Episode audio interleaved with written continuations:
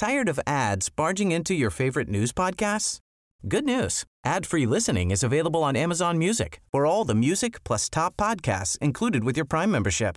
Stay up to date on everything newsworthy by downloading the Amazon Music app for free or go to amazon.com slash news ad free.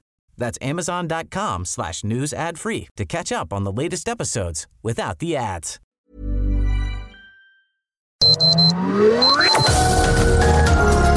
Heraldo Media Group presenta Sergio Sarmiento y Lupita Juárez. Información veraz y oportuna con un toque personal y humano. Por El Heraldo Radio, donde la H suena y ahora también se escucha.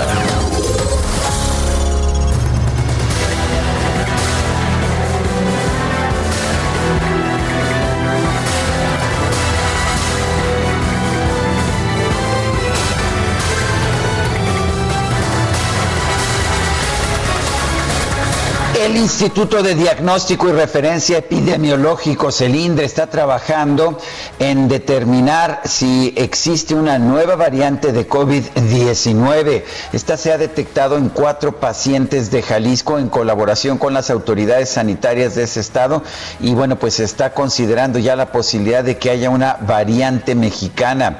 Según el director general del Centro Nacional de Programas Preventivos y Control de Enfermedades, el doctor Rui López, Ridaura, se trabaja para identificar la importancia de esta variante y precisar si es una variante mexicana del virus del SARS-CoV-2. Natalie Vega Magaña, jefa de laboratorio de diagnóstico en enfermedades emergentes y reemergentes del Centro Universitario de Ciencias de la Salud de la Universidad de Guadalajara, informó que la mutación E484K del SARS-CoV-2, detectada en cuatro personas en Jalisco el pasado 27 de enero, podría ser efectivamente una variante local del virus y no una, pues una de las cepas identificadas anteriormente en Brasil y Sudáfrica. Son las 7 de la mañana con un minuto. Hoy es lunes primero de febrero del 2021. Sí, estamos iniciando el segundo mes de este año. Yo soy Sergio Sarmiento y quiero darle a usted la más cordial bienvenida a El Heraldo Radio. Lo invito a quedarse con nosotros porque aquí va a estar informado. En ningún otro lugar lo tendrán más informado de lo que lo hacemos aquí. Pero además hay otra razón. Aquí siempre hacemos un esfuerzo por darle a usted el lado amable de la noticia, siempre y cuando la noticia lo permita.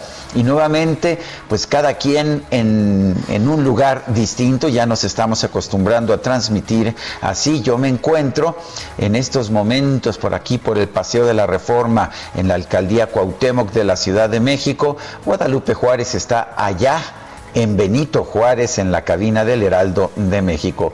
Guadalupe, ¿cómo estás? Buenos días. Muy bien, mi querido Sergio Sarmiento, buenos días para ti. Amigos, qué gusto saludarlos. Estoy transmitiendo desde nuestra hermosísima cabina, justamente aquí en la Torre Carrachi. Y bueno, ya... ¿La pecera? Qué, ¿En la pecera? Qué bonita, ¿verdad? La verdad es la pecera, estamos así como en exhibición, ¿verdad? No, hombre, está sensacional porque de aquí ves todos los movimientos, mi querido Sergio, no te pierdes nada. Y bueno, ya listos aquí con DJ Kike desde su centro de operaciones. Ya sabes, él muy puesto como todas las mañanas. Aquí en esto que parece una nave espacial. Muy contenta, Sergio, darte los buenos días a ti, a todos los amigos del auditorio. En una mañana para muchos, pues a, a gusto, ¿no? Que ya me están mandando cafecito, ya nos están invitando chocolatito y ya sabes, eh, descansando muchos de nuestros amigos en este puente, en este lunes que les cayó de puente. Pero les tengo información, información muy importante, Sergio, información que tiene que ver con una agresión en contra de otra mujer.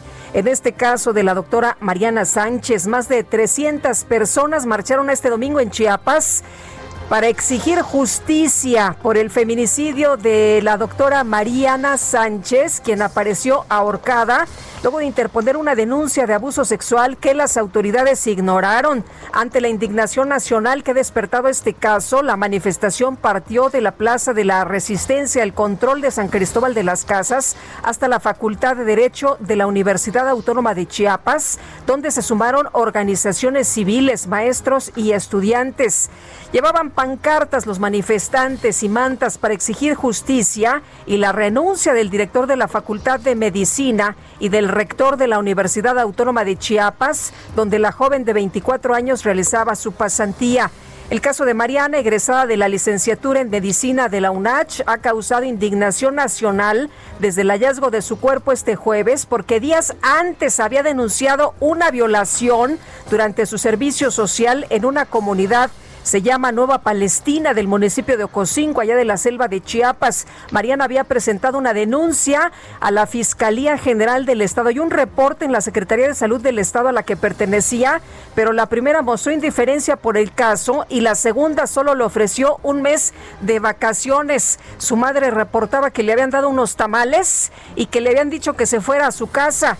Los manifestantes se concentraron en las puertas de la universidad donde hicieron un mitin en el que reclamaron justicia y acusaron al gobierno de Chiapas de permitir un estado de feminicidios. Bueno, y en otros temas, la Ciudad de México abre un poquito más su comercio, pero lo hace nada más al aire libre, como parte del programa Ciudad al aire libre, activar sin arriesgar en semáforo rojo. Se están reincorporando a la actividad productiva 59.304 unidades económicas dedicadas al comercio. Sin embargo, los centros comerciales y las plazas de tiendas departamentales no van a tomar no van a retomar actividades. Hoy dicen que hasta el 8 de febrero, aunque ya sabemos que nunca hay certeza en ese tipo de anuncios. Bueno, pues eh, la idea, la idea de lo que se está haciendo es que las nada más las micros y las pequeñas unidades económicas eh, puedan vender eh, sus productos, por ejemplo, calzado, ropas y cosméticos. El secretario de Desarrollo Económico, Fatlala Acabani, dijo que toca ahora operar estas unidades económicas que si bien son consideradas esenciales, pueden operar con el esquema de atender a través del mostrador hacia la vía pública. El gobierno de la Ciudad de México, encabezado por la jefa de gobierno Claudia Sheinbaum, dice el secretario de Desarrollo Económico, se ha caracterizado por escuchar a todos los sectores. Son las 7 de la mañana con 7 minutos.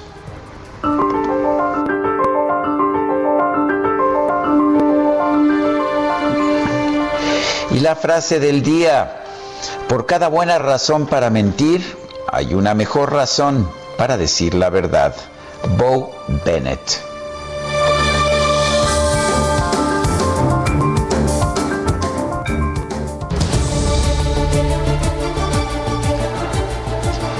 Y nuestras preguntas, ya sabe usted que nos gusta preguntar. El viernes pasado preguntábamos aquí en este espacio, ¿cuál es su principal preocupación? La pandemia, 60.2%, la economía, 36.3%, otra, 3.5%. Recibimos 4.577 votos y esta mañana ya pregunté en mi cuenta personal de Twitter arroba Sergio Sarmiento, ¿qué oficina y residencial presidencial le parece más lujosa? Los Pinos, 7.1%, Palacio Nacional, 88.7%. Las dos son muy modestas, 4.3%. En 42 minutos hemos recibido 1.122 votos. Las destacadas del Heraldo de México. music, music, music, music.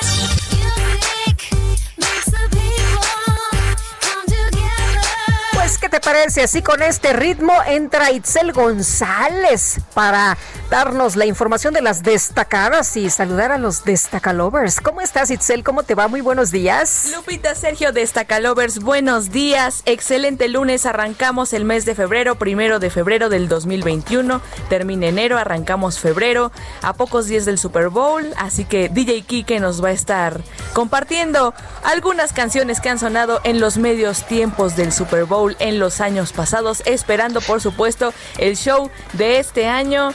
Estamos muy felices porque por fin, por fin nos llega una distracción, algo que celebrar, algo que apostar, algo que Algo que ver el fin de semana bastante interesante. Lupita, Sergio, amigos, aunque es puente, nosotros seguimos trabajando y el Heraldo de México tiene muchísima información, así que ¿qué les parece si comenzamos con las destacadas? En primera plana, comercios listos para operar al aire libre. 59 mil unidades económicas se reincorporan hoy, pero solamente de la puerta hacia afuera. País, primera etapa, meta de vacunas en 60%. Para llegar al objetivo, el gobierno debe inmunizar a 429 mil trabajadores de la salud durante los próximos 15 días. Ciudad de México Metro Línea 3 restablece operación, comienza a funcionar con 15 trenes. Estados defiende negocios, desechan amparo de prima del presidente. Felipa Obrador busca en tribunales que se le permita participar en licitaciones con Pemex. Orbe, preso Julian Assange en peligro. El padre del fundador de Wikileaks le dijo a El Heraldo de México que su hijo está en una prisión de alta seguridad británica plagada de COVID-19. Meta Super Bowl edición especial. El choque por el título de la NFL llega a una cifra emblemática, por lo que te presentamos 55 datos que marcan al duelo más cotizado del emparrillado. Y finalmente, en mercados, fraude, la delincuencia y su capacidad de adaptación, el oxígeno y los productos médicos falsificados. Sergio Lupita Destaca Lovers, hasta aquí las destacadas del Heraldo. Feliz lunes. Gracias, Itzel. Muy buenos días. Son las 7 de la mañana con 11 minutos. Vamos a un resumen de la información más importante.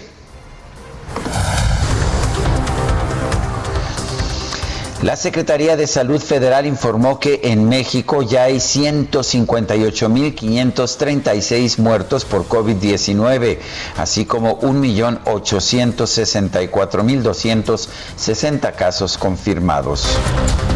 Pero la pandemia no nos ha rebasado. Rui López eh, Ridaura, el director general del Centro Nacional de Programas Preventivos y Control de Enfermedades, informó que la Secretaría de Salud aún analiza si en Jalisco se registraron cuatro casos de una variante mexicana del SARS-CoV-2 qué, tan más transmisibles son. Eh, y ese es otro componente, que eso fue mucho lo que caracterizaron estas cepas recientes. Eh, en su poder de transmisión y por eso pues esto pues requiere un estudio serio, no es solamente caracterizar y encontrar una mutación nueva, es realmente ver si esta mutación es significativa o no. Entonces digo eso veremos los estudios posteriores para caracterización. Rui López Ridaura también dio a conocer que en todo el país se han aplicado 673.327 vacunas contra el coronavirus, de las cuales 41.842 corresponden a segundas dosis. Y la Embajada de Rusia en México destacó que hasta el momento se han aplicado más de 1.500.000 dosis de la vacuna contra el coronavirus Sputnik B en diversos países. En un video, el presidente López Obrador agradeció las muestras de apoyo que ha recibido tras ser diagnosticado con COVID-19. Anunció un nuevo acuerdo con la farmacéutica AstraZeneca para adquirir otras 870 mil vacunas fabricadas en la India.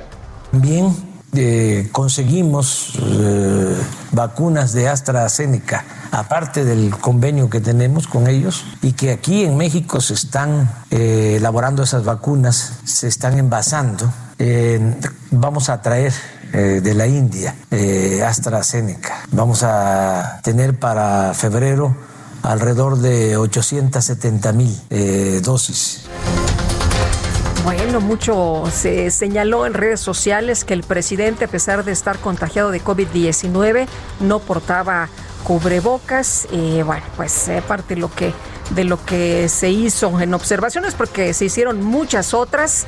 Y bueno, una de esas es que a pesar de todos los señalamientos, pues no, reticente al uso del cubrebocas.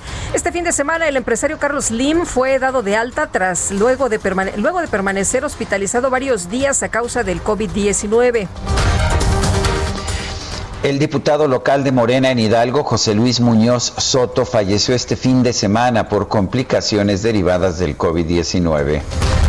La Secretaría de Comunicaciones y Transportes informó que el Aeropuerto Internacional de la Ciudad de México va a determinar otros espacios para instalar nuevos módulos de laboratorio para la aplicación de pruebas de COVID-19. El secretario de Turismo Miguel Torruco estimó que la decisión del gobierno de Canadá de suspender los vuelos a destinos de playa en México por la pandemia podría generar una afectación de 782 millones de dólares. La presidenta de la Comisión Europea, Ursula von der Leyen, anunció que la farmacéutica AstraZeneca va a entregar a la Unión Europea 40 millones de vacunas contra el COVID-19 y que esto será en el primer trimestre del 2021, 30% más de lo previsto. Las farmacéuticas Pfizer y BioNTech anunciaron que tras optimizar sus procesos de producción van a entregar a los países de la Unión Europea 75 millones de vacunas contra el COVID-19 adicionales, esto en el segundo trimestre del 2021. Fin de semana, autoridades de Hungría y Bélgica dispersaron movilizaciones registradas en las ciudades de Budapest y Bruselas en contra de las restricciones sanitarias por la pandemia de coronavirus. En otros temas, la directora del Sistema de Transporte Colectivo Metro, Florencia Serranía, informó que ya se completaron las pruebas de funcionamiento de la línea 3, por lo que este lunes se retoman operaciones en esta línea 3 con 15 trenes. Hoy la línea 3 tiene un cumplimiento al 100% de sus pruebas. Iniciaremos mañana, por ser día de asueto, con 15 trenes y restableceremos el servicio, eh, como nos habíamos comprometido, de un horario de 7 a 24 horas. Mañana les avisaremos cuántos trenes, con cuántos trenes iniciaremos el martes como día normal. Una muy buena noticia para los usuarios. Millones de personas utilizan esta línea. Y la jefa de gobierno de la Ciudad de México, Claudia Sheinbaum, encabezó la reactivación del tren ligero en el tramo Xochimilco, Estadio Azteca, luego de concluir los trabajos de modernización. Por otro lado, la doctora Sheinbaum informó que esta semana se van a revisar los requisitos para que los centros comerciales y negocios puedan retomar actividades a partir del 8 de febrero. Lo que vamos a estar revisando durante estas semanas con los comerciantes del centro histórico y otros comerciantes en la idea de que no sea necesario entrar a la tienda, sino que se pueda eh, recibir a la gente pues en el límite de la tienda con el espacio público. Esto es así porque está demostrado eh, en que el contagio al aire libre pues es muchísimo menor que en lugares cerrados. Eh, sí va a haber filtros sanitarios, vamos a ver cómo se comporta durante esta semana y pues tenemos ahí la colaboración de los comerciantes para pues todas las medidas sanitarias que se requieran. Y la recomendación siempre a todo el que sale de su casa pues es del uso de cubrebocas que es muy importante. La Secretaría de Desarrollo Económico de la Ciudad de México indicó que alrededor de 50.304 negocios se preparan para volver a abrir con el esquema de atención desde el mostrador hacia la vía pública. El presidente nacional del PAN, Marco Cortés, exigió al gobierno federal poner en marcha un plan de emergencia económica para apoyar a las personas que perdieron su empleo y otorgar incentivos fiscales y créditos a pequeñas y medianas empresas. La presidenta de la mesa directiva de la Cámara de Diputados, Dulce María Sauri, concluyó los trabajos de la Comisión Permanente del Congreso de la Unión correspondiente al primer receso del tercer año de la 64 legislatura. Este domingo el Consejo Político de Morena en Guerrero ratificó al senador con licencia Félix Salgado Macedonio como ganador de la encuesta interna para designar a su candidato al gobierno del estado. El senador ah, Félix Salgado Macedonio ha sido acusado de violación, de violación sexual. Bueno, y el presidente de Morena, Mario Delgado, ha señalado que mientras no pierda sus derechos, Félix Salgado será su candidato. Y bueno, el dirigente nacional de Morena también registró ante el Instituto Estatal Electoral de Baja California a la alcaldesa de Mexicali, Marina del Pilar Ávila, como candidata al gobierno de la entidad. El partido Redes Sociales Progresistas anunció que va a definir la elección de sus candidatos a través de una aplicación móvil, una urna electrónica y su página de internet. El Instituto Nacional Electoral informó que a partir de este lunes va a brindar atención a personas que soliciten actualizar su domicilio o inscribirse por primera vez en el padrón electoral, aun cuando no tengan cita previa. A través de redes sociales, el ex candidato presidencial Ricardo Anaya informó que durante su recorrido por el país conoció a una mujer de Veracruz que le pidió ayuda para difundir el caso de su hijo que se encuentra desaparecido de la Facultad de Medicina de la Universidad Autónoma de Chiapas anunciaron que este 2 de febrero van a comenzar un paro indefinido para exigir justicia por el feminicidio de la alumna Mariana de Lourdes Sánchez Dávalos. La Fiscalía General del Estado de México reportó el hallazgo de cientos de cajas de medicamentos robados valuados en más de un millón trescientos mil pesos. Estaban en el interior de una vivienda del municipio de Huehuetoca. En Estados Unidos, un grupo de senadores opositores propuso al presidente Joe Biden un proyecto de ley alternativo a su plan de rescate económico con el objetivo de generar un consenso entre demócratas y republicanos. El expresidente Donald Trump anunció que los abogados David Sean y Bruce L. Castor serán los encargados de dirigir su defensa en el juicio político en su contra por instigar a la insurrección. Y autoridades de Rusia informaron que este fin de semana casi 4.000 personas fueron detenidas. Sí, escuchó usted bien la cifra, 4.000 por participar en diversas protestas para exigir la liberación del líder opositor Alexei Navalny. Y en información deportiva, México debutó con una victoria en la Serie del Caribe Mazatlán 2021 al imponerse por marcador de 10 a 2 a Colombia.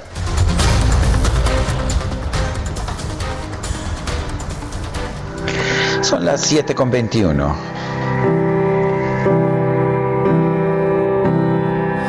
Just stop your crying, it's a sign of the times. Welcome to the final show. I hope you're wearing your best clothes.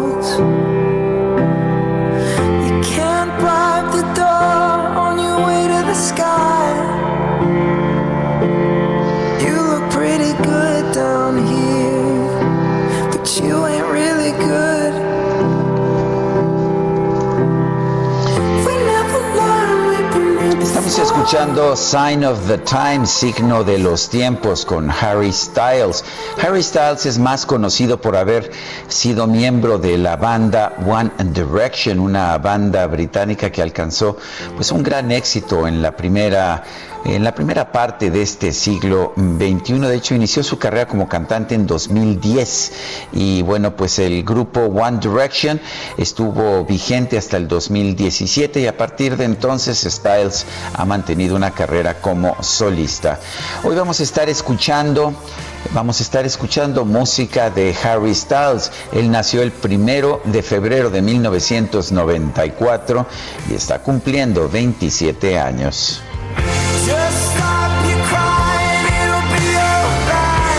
¿Te gusta, verdad, Guadalupe? Pues a mí me encanta, mi querido Sergio, pero creo que no soy la única aquí en la producción. Todo mundo votó por que escucháramos el día de hoy a Harry Styles.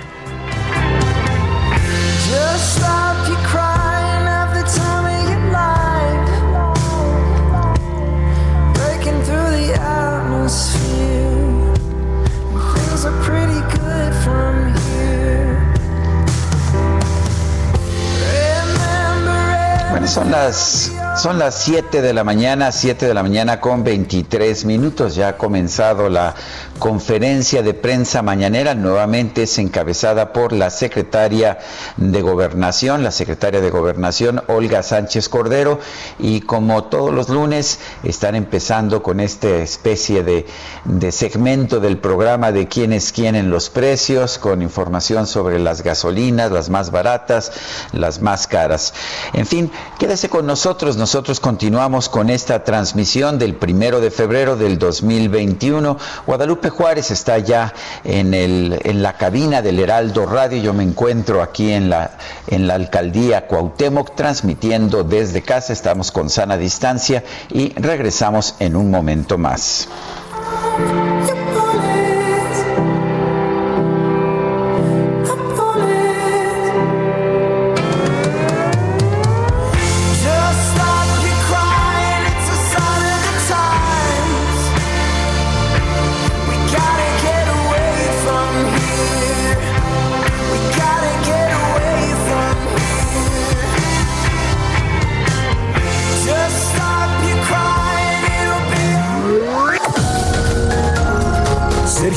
Y Lupita Juárez quieren conocer tu opinión, tus comentarios o simplemente envía un saludo para ser más cálida esta mañana.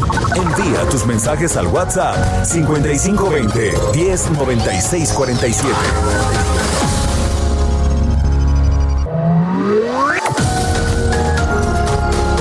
Continuamos con Sergio Sarmiento y Lupita Juárez por El Heraldo Radio.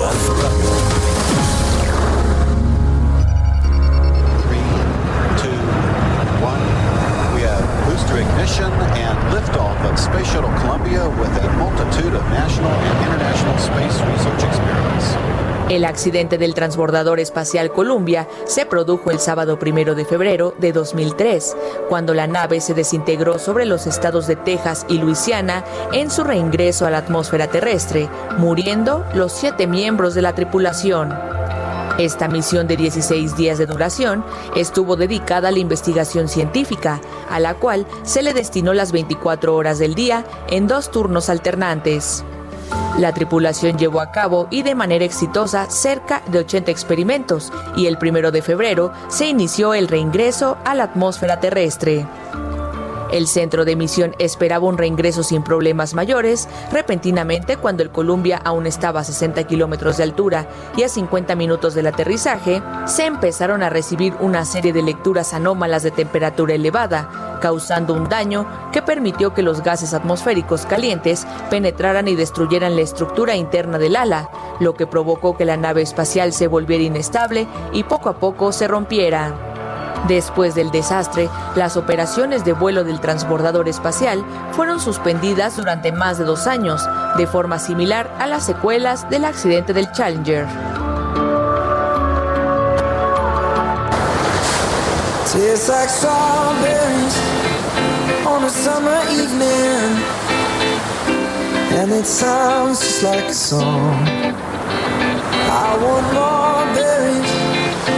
That summer feeling.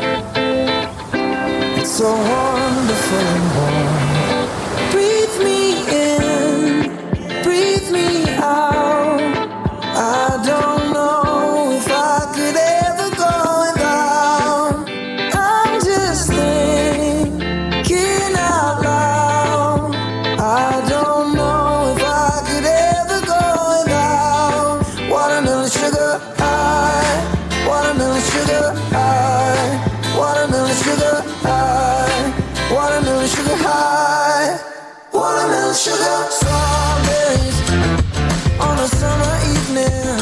Gusta esto, Lupita? Explícanos por pues qué te gusta, Watermelon Sugar. fíjate que se me hace un chavo muy talentoso, exitoso. Empezó desde chavitín, por ahí de los 15 años. Era panadero, fíjate, andaba por ahí en la panadería y un día su madre lo escuchó cantar y le dijo, oye, ¿sabes qué? Que te inscribí a X Factor y ya, pues, sabes, eh, fue a, la presentación, eh, igual que otros chavitos. Eh, la verdad es que no, no pegaron mucho. Después los creativos hicieron la banda, formaron la banda de One Direction.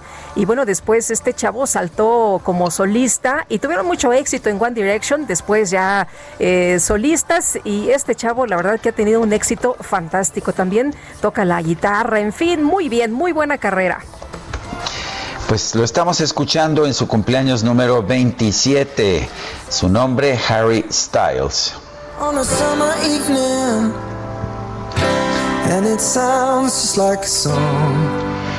Tenemos mensajes de nuestro público. Tenemos muchos mensajes. Fíjate que preguntaba en la mañana que cómo les va de puente y Pascual Hernández dice ha sido un puente muy largo desde marzo del año pasado, más que puente, parece túnel.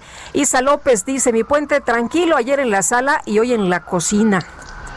Dice Javier Toriz, el fracaso evidente en el manejo de la pandemia, más de 156 mil muertos, el fracaso económico, en fin, el desastre de este gobierno de la transformación de cuarta requería un montaje magistral, especialidad del presidente, regresa con un acto de campaña, queriendo imponer una realidad ficticia y con su mismo discurso de odio y división. Una desgracia ser gobernados por un maestro en la simulación y la manipulación. Bueno, y dice Alan Rodríguez que desde el Metro Deportivo 18 de marzo hay información esta mañana, así que vámonos para allá.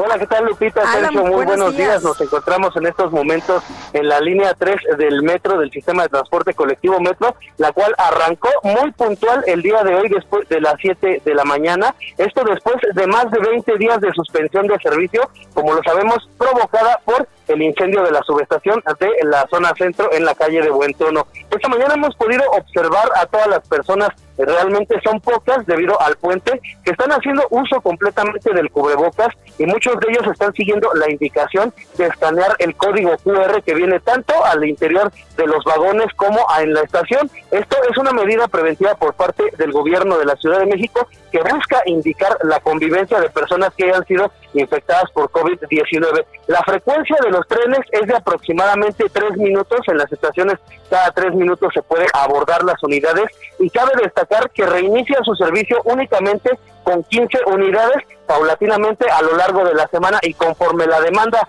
vaya incrementando, es que se van a ir agregando más unidades, las cuales se encuentran siendo monitoreadas en todo momento para evitar algún accidente. Por lo pronto, Sergio Lupita, continuamos dando seguimiento a esta información y cualquier suceso que ocurra en la línea 3 que arranca el día de hoy. Muy bien, Alan, muchas gracias. Muy buenos días. Estamos al pendiente, muy buen día. Ayer cientos de personas marcharon en Tuxtla Gutiérrez, San Cristóbal y Tapachula para exigir justicia por la muerte de Mariana Sánchez Dávalos, y era pasante de medicina, la mujer que fue encontrada sin vida el 28 de enero en un cuarto de la clínica ubicada en la comunidad de Nueva Palestina, en Ocosingo. Tenemos en la línea telefónica a María de Jesús Espinosa de los Santos, líder de la sección 50 del Sindicato Nacional de Trabajadores de la Secretaría de Salud. Eh, señora eh, María de Jesús Espinosa de los Santos, buenos días, gracias por tomar nuestra llamada. Buenos días, Sergio. Eh, cuéntenos, ¿se, han unido ustedes a las protestas por la muerte de, pues, de esta, de esta joven pasante, de Mariana Sánchez? Sí, Sergio, pues como mujer, como madre, hija, este, y hoy como representante de eh, organización sindical, pues estamos este, comprometidos y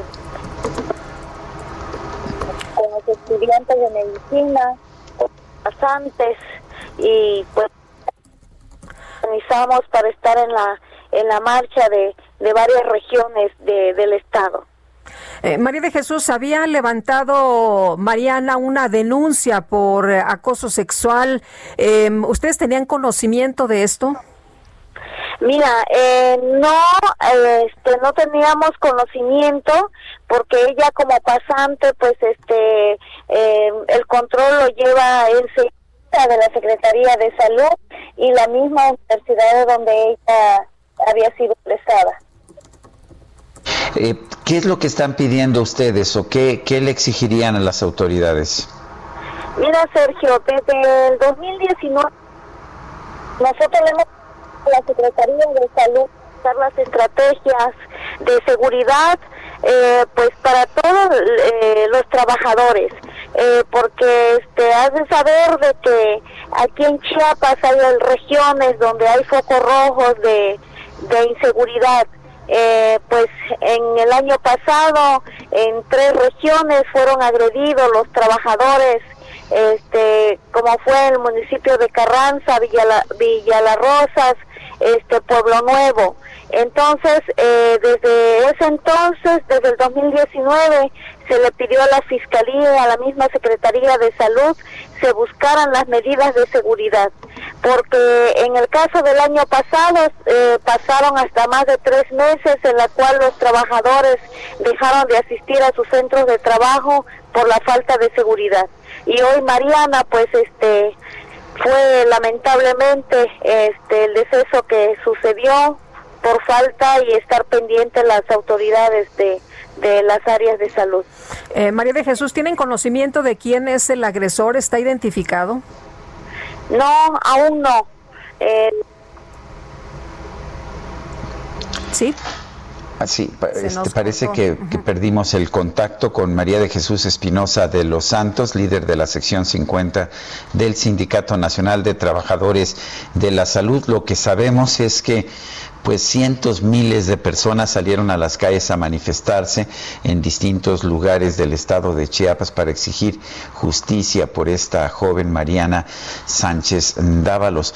Vale la pena eh, señalar que ella pues que ella había ya señalado que había sido pues objeto de, de, acoso, eh, pero pues simple y sencillamente parece que no, no se le hizo caso. Está lista María de Jesús y, le preguntaba si, si hay eh, ya identificación del sujeto agresor de Mariana. Este, Lupita, aún no, eh, le comentaba que el día de ayer platicando con la madre de de este de la América me, nos comentaba de que aún no y que la Fiscalía del Estado estaba pues en ese proceso. Bueno, entonces, no, pero sabemos que ella, ella sufrió eh, un ataque, un hostigamiento sexual. ¿Está identificada la persona que la sometió a este hostigamiento sexual con anterioridad?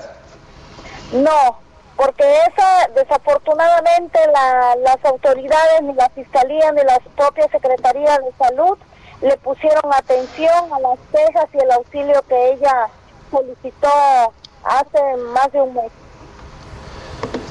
Muy bien, ¿van a seguir con las eh, manifestaciones?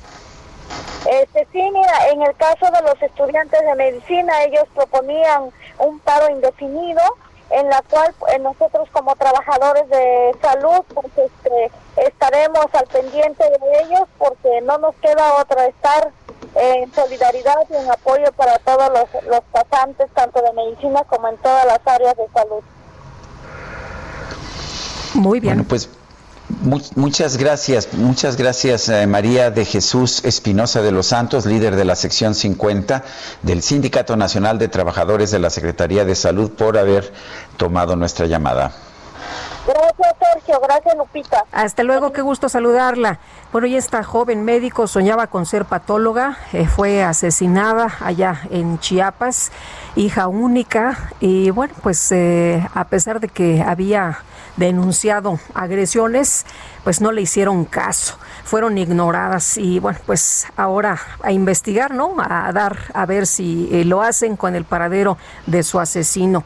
Hoy expertos declararon que la mutación del SARS-CoV-2 detectada en Jalisco el pasado 27 de enero podría tratarse de una variante local del coronavirus y no proveniente de Brasil o Sudáfrica, es decir, una variante ya propia de México. ¿Cómo se determina si esta variante eh, pues ha, mutado y ya es propia de una región? Vamos a platicar con la doctora Roselín Lemus eh, Martín. Ella es, es doctora en biología molecular por la Universidad de Oxford e investigadora eh, de vacunas y tratamientos contra COVID-19, a quien como siempre saludamos con mucho gusto. Doctora, muy buenos días.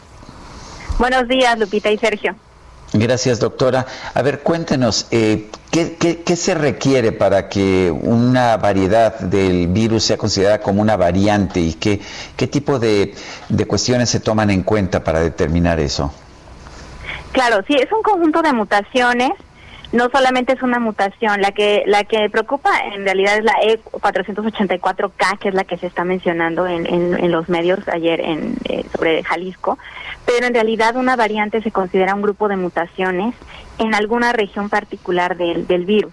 Entonces, eh, que sea muy diferente o que sea diferente al eh, la variante original, ¿no? Que en este caso ya surgió una hace meses de, de Europa, a, que fue diferente de la de Asia y en este punto estamos observando ya varias variantes que tienen un conjunto importante de mutaciones en la proteína de pico, ¿no? Pero la que preocupa, eh, la mutación en particular que preocupa es la E484K, que esa, esa mutación en particular es la que se está observando que evade el efecto de los anticuerpos neutralizantes. ¿Qué quiere decir esto? Que, que podría evadir eh, en cierta forma el, el efecto de las vacunas y también hacer más propensas a las personas a tener una reinfección, que es lo que se ha estudiado en Sudáfrica en particular, porque esta mutación se presenta tanto en la variante de Sudáfrica como en la variante de Brasil, eh, que bueno, también se, conoce como la variante de Brasil o Japón, que eh, se tiene que determinar aquí en este punto si la variante que se detectó en México en realidad eh, se importó de Brasil o de Sudáfrica en, cierta forma o ya es una variante que ya está surgiendo local y que, que tiene esa mutación en común con las otras dos variantes. Eh, doctora, ¿qué, ¿qué, les haría suponer que ya es una variante eh, propia de la región? ¿Cómo, cómo se determina? Mm.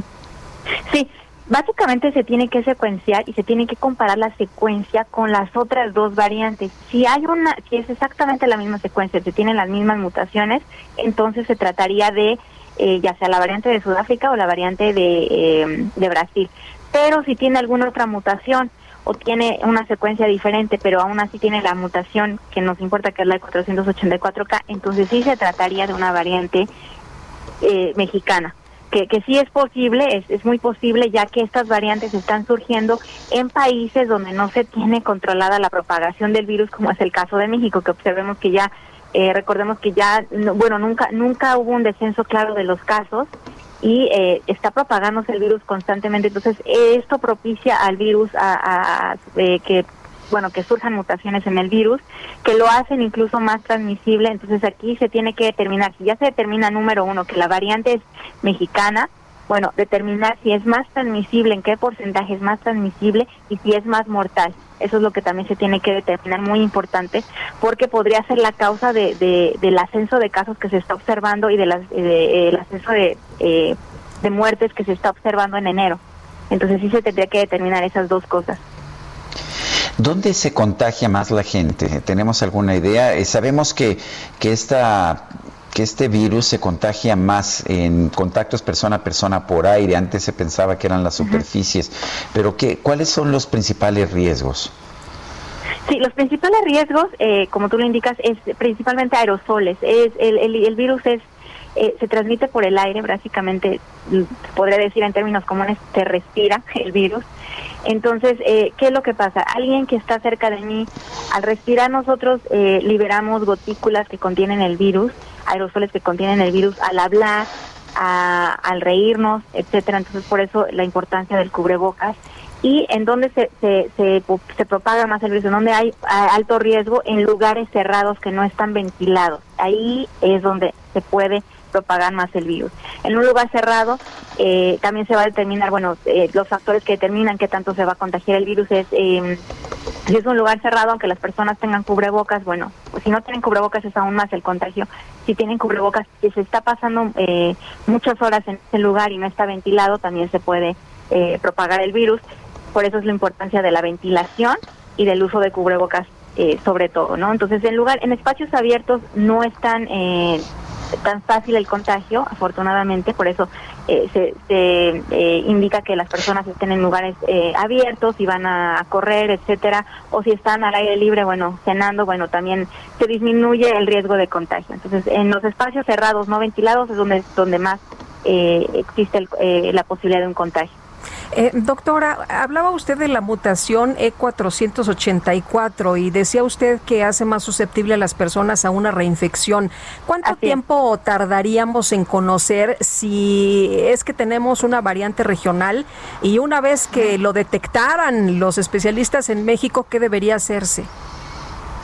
Sí, pues aquí lo que se tiene que hacer y lo la importancia es la vigilancia epidemiológica genómica, lo que se llama vigilancia epidemiológica genómica, que es decir, no solamente dar seguimiento a los casos, sino ya darle un seguimiento genómico para determinar eh, cuántas personas tienen esta variante, si se están presentando otras variantes y bueno, determinar número uno si esta variante sí es mexicana o no y controlar la propagación del virus. Con estas variantes que no solamente están surgiendo en México, están surgiendo en muchos otros eh, países.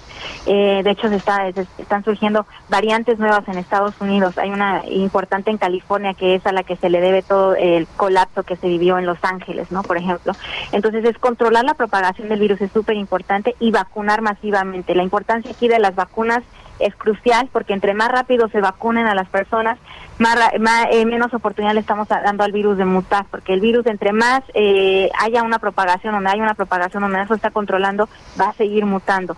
Afortunadamente este virus no está mutando en una eh, velocidad considerable como otros virus, pero aún así sí está mutando y lo que preocupa más es que entre más oportunidad le demos al virus de propagarse, van a surgir otras mutaciones, incluso que podrían eh, incluso evadir totalmente el efecto de las vacunas, que es lo que no queremos. Por eso la importancia de vacunar tempranamente, masivamente y control, tratar de controlar lo más posible la propagación del virus y hacer una vigilancia epidemiológica genómica. ¿Y usted ve que esto se está haciendo, doctora, o no? No, no, se, tendría que estar eh, realizando. En México, desafortunadamente, eh, se tiene que empezar con la vigilancia epidemiológica. Genómica que ya se está haciendo. Bueno, ya Lindre ya está al tanto, eh, en Jalisco ya se está realizando también la secuenciación, entonces eso es importante, pero lo que no se está realizando es la control, el control de la propagación del virus, todavía no se ha controlado totalmente, eh, no ha habido una disminución clara desde marzo del año pasado, entonces se tiene que controlar y sobre todo la, la vacunación, que es lo importante, tratar de vacunar lo más rápido posible al mayor número de personas, eso es lo más importante. Muy bien, pues doctora, le agradecemos como siempre que pueda platicar con nosotros en este espacio. Muy buenos días. Buenos días, con gusto, Sergio y Lupita. Un abrazo. Gracias. Abrazo, Roselín Lemus Martín, doctora en biología molecular por la Universidad de Oxford e investigadora de vacunas y tratamientos contra COVID-19. Y con la aplicación del programa Ciudad al Aire Libre se busca activar sin arriesgar en semáforo rojo. La idea es reincorporar 59.304 comercios a las actividades económicas, pero al aire libre. Manuel Durán, cuéntanos. Hola, muy buenos días, Sergio Lupita. Sí, al aire libre de la puerta hacia afuera Sergio, eh, son 54.304 comercios, como bien comentas, que podrán reanudar actividades, pero con estas medidas, lo anterior no incluye, hay que dejarlo claro, a centros, a centros y plazas comerciales. Tampoco pueden abrir todavía tiendas departamentales, bares, cantinas y antros. Estos giros, estos últimos giros, aún deberán permanecer cerrados con posibilidad de abrir el 8 de febrero bajo nuevas medidas para evitar contagios de COVID-19. Eh, todo esto se va a definir esta semana y el viernes se darán a conocer los detalles de si las plazas comerciales pueden abrir. En tanto, bajo este programa Ciudad al Aire Libre, se permitirá prácticamente el regreso de unas 364 mil personas tras el nuevo rebrote pandémico. Se trata sobre todo de trabajadores de micro y pequeñas unidades económicas. Los negocios más numerosos que podrán abrir son los dedicados a la venta de calzado, ropa, cosméticos, joyerías, estos pequeños negocios que pueden sacar una mesa a la puerta de su de su local para poder dar servicio. Y en ese sentido la jefa de gobierno Claudia Sheinbaum reiteró que la apertura si bien es solo hacia la de hacia, hacia afuera van a buscar que no sea no haya aglomeraciones en los comercios y se va a estar vigilando que se cumplan las medidas de sana distancia pero que también es importante reactivar este sector y que era posible hacerlo solo al aire libre porque eh, explica que ha comprobado que la mayor parte de los contagios se dan en lugares cerrados, Sergio Lupita. Bueno, pues Manuel Durán, muchísimas gracias. Hasta luego. Hasta luego y vámonos ahora con Israel Lorenzana por allá en Ecatepec. ¿Qué pasa Israel? Muy buenos días. Sergio Lupita, muchísimas gracias. Pues tenemos información para nuestros amigos que se desplazan a través de la vía Morelos. Hemos hecho un recorrido importante desde la zona centro de Catepec y prácticamente hasta la zona de Jalostoc, Santa Clara. Y en términos generales la circulación es importante. Hemos notado un pues una baja afluencia vehicular. Aún así recomendamos a nuestros amigos manejar con mucho cuidado si su destino es la México Pachuca para los que siguen su marcha hacia Indios Verdes. El sentido opuesto a la circulación totalmente favorable, ligeros asentamientos en la zona de Tulpetlac, pero nada para pensar en abandonar esta arteria si su destino es la vía José López Portillo o los que siguen su marcha con dirección hacia la carretera Texcoco Lechería. Sergio Lupita, la información que les tengo. Gracias Israel, muy buenos días. Hasta luego. Bueno, y sobre el tema de, de, esta joven pasante, la doctora Mariana Sánchez Dávalos, de 24 años, los colegios de medicina, los colegios médicos han mandado una carta al presidente Andrés Manuel López Obrador con copia al doctor Jorge Alcocer Varela y al gobernador de, Chiapa, de, de Chiapas y dicen, hacemos pública nuestra indignación y total rechazo a los delitos de agresión física, sexual y psicológica sufrida por la doctora Mariana Sánchez Dávalos en la comunidad de Nueva Palestina. Son las 7 de la mañana con 54 minutos. Guadalupe Juárez y Sergio Sarmiento estamos en el Heraldo Radio. Guadalupe está en la cabina, en la magnífica cabina del Heraldo Radio. Yo me encuentro transmitiendo a distancia gracias a la tecnología. Regresamos en un momento más.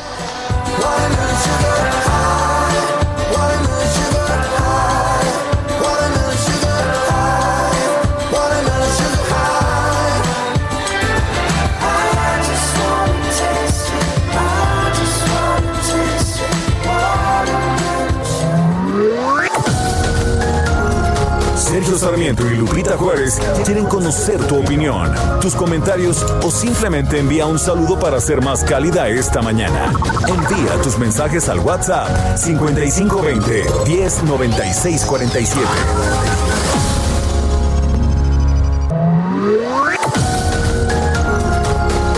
Continuamos con Sergio Sarmiento y Lupita Juárez por El Heraldo Radio.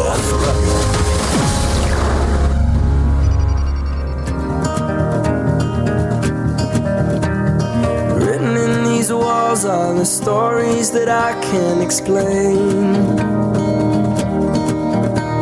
I leave my heart open, but it stays right here empty for days. She told me in the morning she don't feel the same about us in her bones. Seems to me that when I die, these words will be written on my stone. And I'll be gone, gone tonight. The ground beneath my feet is open wide. The way that I've been holding on too tight, with nothing in between. The story of Story of My Life, la historia de mi vida. Estamos escuchando al grupo One Direction, un grupo británico que tuvo un gran éxito allá, eh, pues después del 2010, entre el 2010 y el 2017. Harry Styles, quien hoy cumple 27 años, era miembro de este grupo, ahora lleva a cabo una carrera en solitario.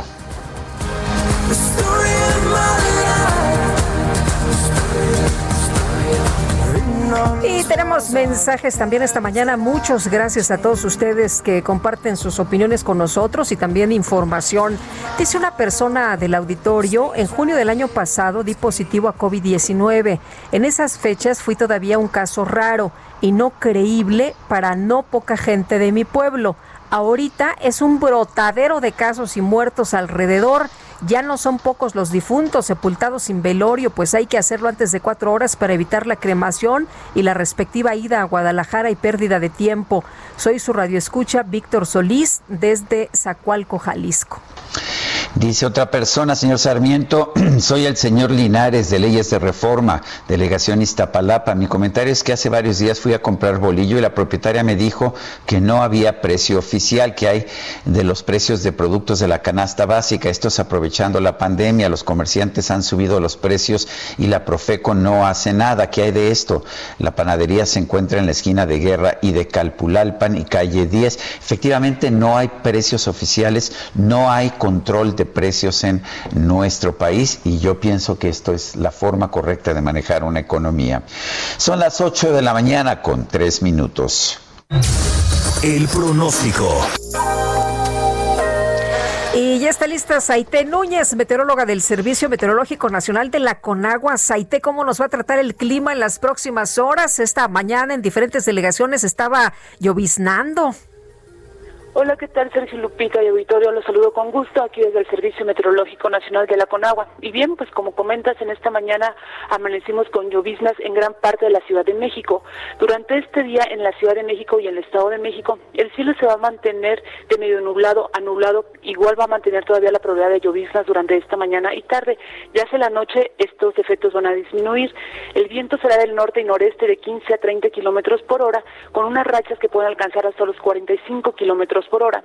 Para la tarde en la Ciudad de México estamos pronosticando una temperatura máxima que oscilará entre los 19 y 21 grados Celsius y para el Estado de México especialmente para la capital del estado, una temperatura máxima que estará entre los 20 y 22 grados Celsius.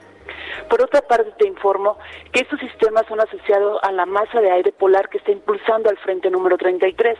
El frente número 33 este día va a recorrer el sureste del país y la península de Yucatán. Va a incrementar el potencial de lluvias puntuales fuertes en horas vespertinas en los estados de Puebla sobre la porción oriente, asimismo en el sur de Veracruz, norte de Oaxaca, norte de Chiapas y en el estado de Tabasco. También estamos pronosticando chubascos en Campeche y lluvias aisladas que se pueden presentar en los estados de Yucatán y Quintana Roo. Esta masa de aire polar que impulsa al frente número 33 aún mantiene un evento de norte con rachas que van de 80 a 90 kilómetros por hora en el litoral de Veracruz, de 50 a 60 kilómetros por hora en las costas de Tamaulipas, Tabasco, Campeche y Yucatán. También durante la tarde este evento va a afectar lo que viene siendo al Istmo y Golfo de Tehuantepec con unas rachas que oscilarán entre los 90 y 110 kilómetros por hora. Asimismo, les comento que durante la tarde, pues el ambiente se va a mantener caluroso, con baja probabilidad de lluvias en los estados del norte, occidente y centro del país. Esta sería la información, Sergio y Lupita. Muchísimas gracias por este reporte, Saite. Muy buenos días. Buenos días, hasta luego. Hay un libro que ha generado una gran controversia, un gran interés en estos últimos días.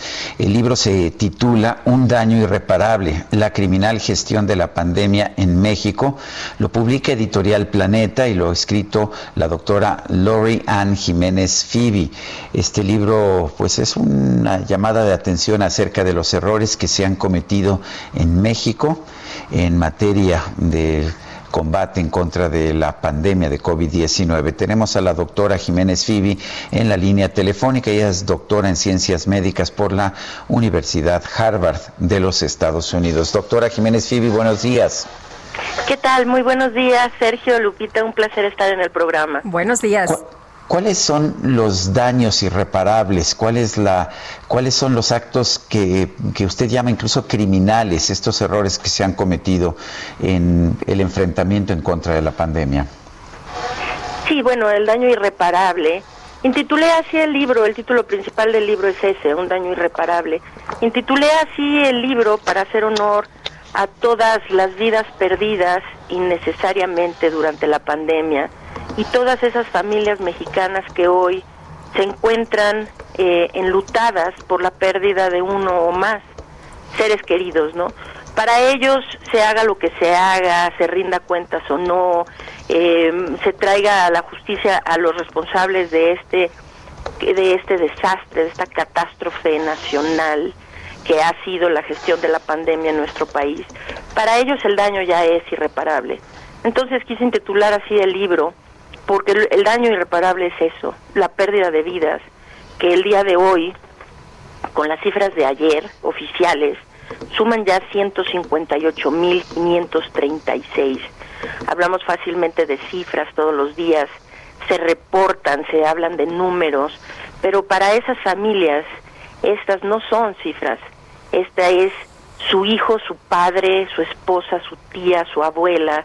Eh, este eh, es una violencia, pues, este despersonalizarlo, reportando números. Cada una de esas es una vida y un, una familia que sufre, ¿verdad?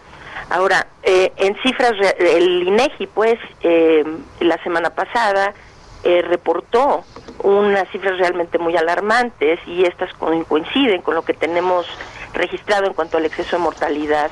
En México en realidad han muerto cerca de 400 mil personas, 397 mil para ser exactas, 397 mil 925 para ser exactos, eh, que no se están reportando, se reportan solo estas 158 mil, ¿verdad?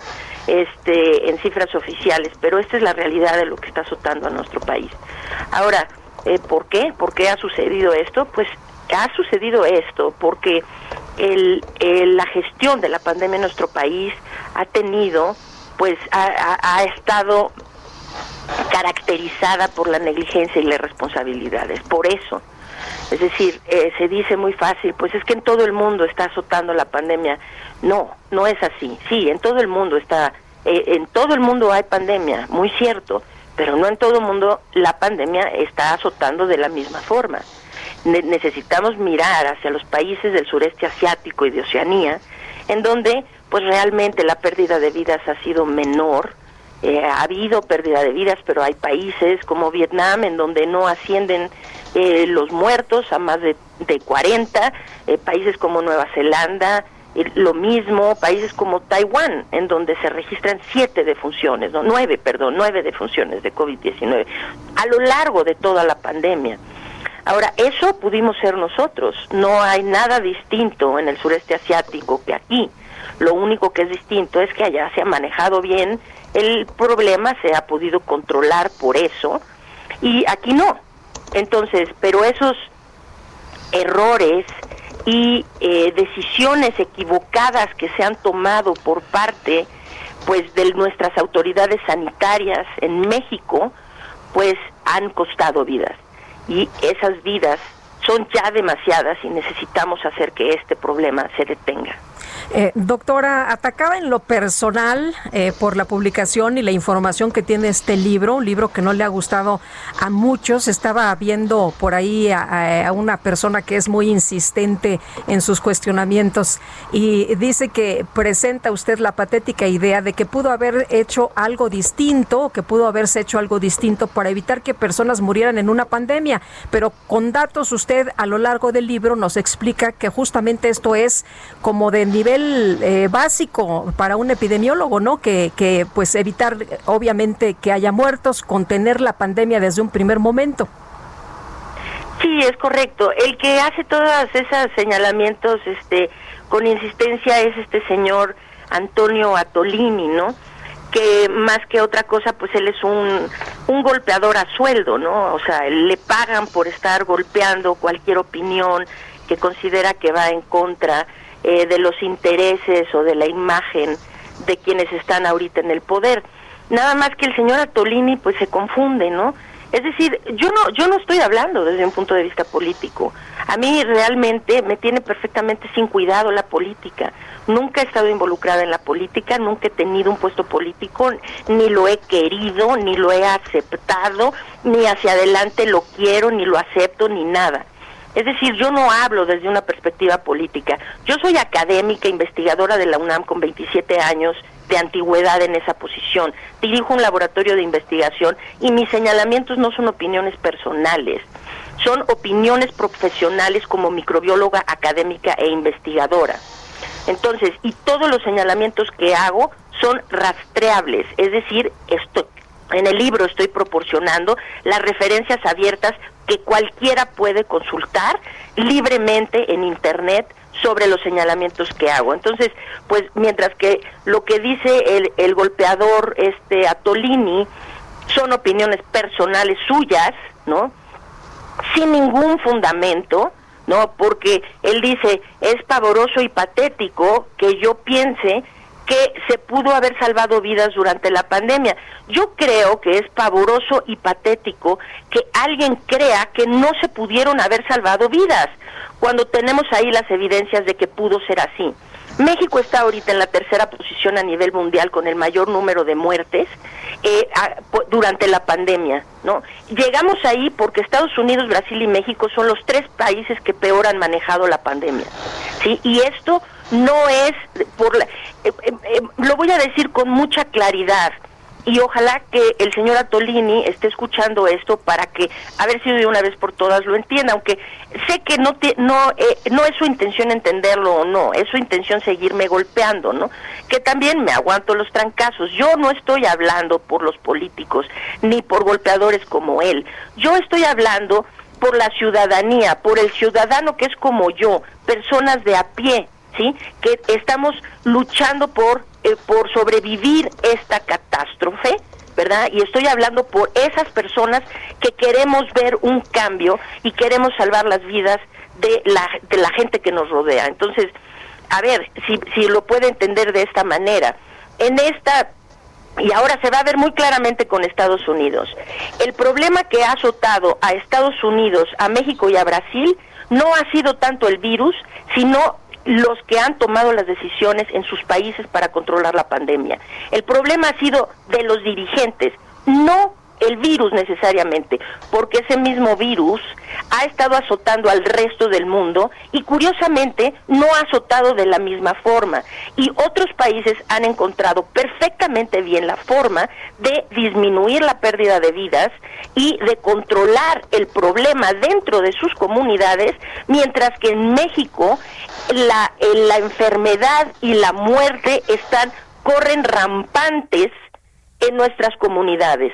Así que claro que era posible salvar vidas. Claro que las autoridades tienen que ver por salvar vidas durante una crisis, no cruzarse de brazos y pensar, pues estamos en una pandemia, dejamos que dejemos que se muera quien se tenga que morir.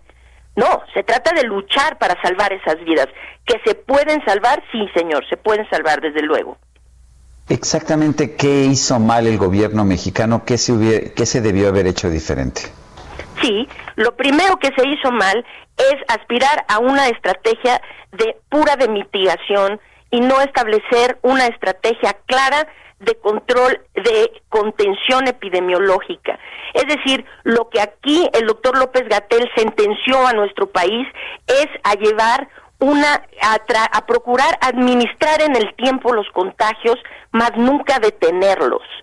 Entonces, esta estrategia, desde luego, estaba destinada a fracasar desde el principio.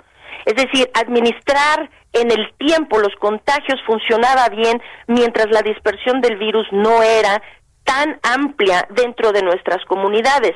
Hoy por hoy ya no se pueden más administrar en el tiempo. Bástese con ver que los hospitales en las principales urbes y en algunas ciudades más pequeñas en provincia están al borde del colapso.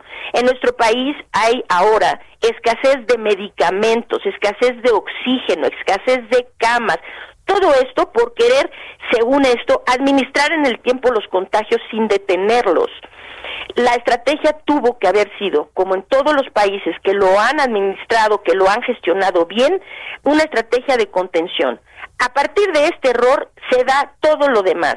Es decir, porque no se aspira a una estrategia de contención, entonces pues no se controlaron ni vigilaron las fronteras de nuestro país, no se amplió la capacidad de pruebas diagnósticas, no se procuró identificar a los asintomáticos para poderlos aislar, no se este eh, no no se solucionaron los problemas que se tienen en el rezago y la calidad de los datos que genera la Secretaría de Salud, etcétera, etcétera, etcétera.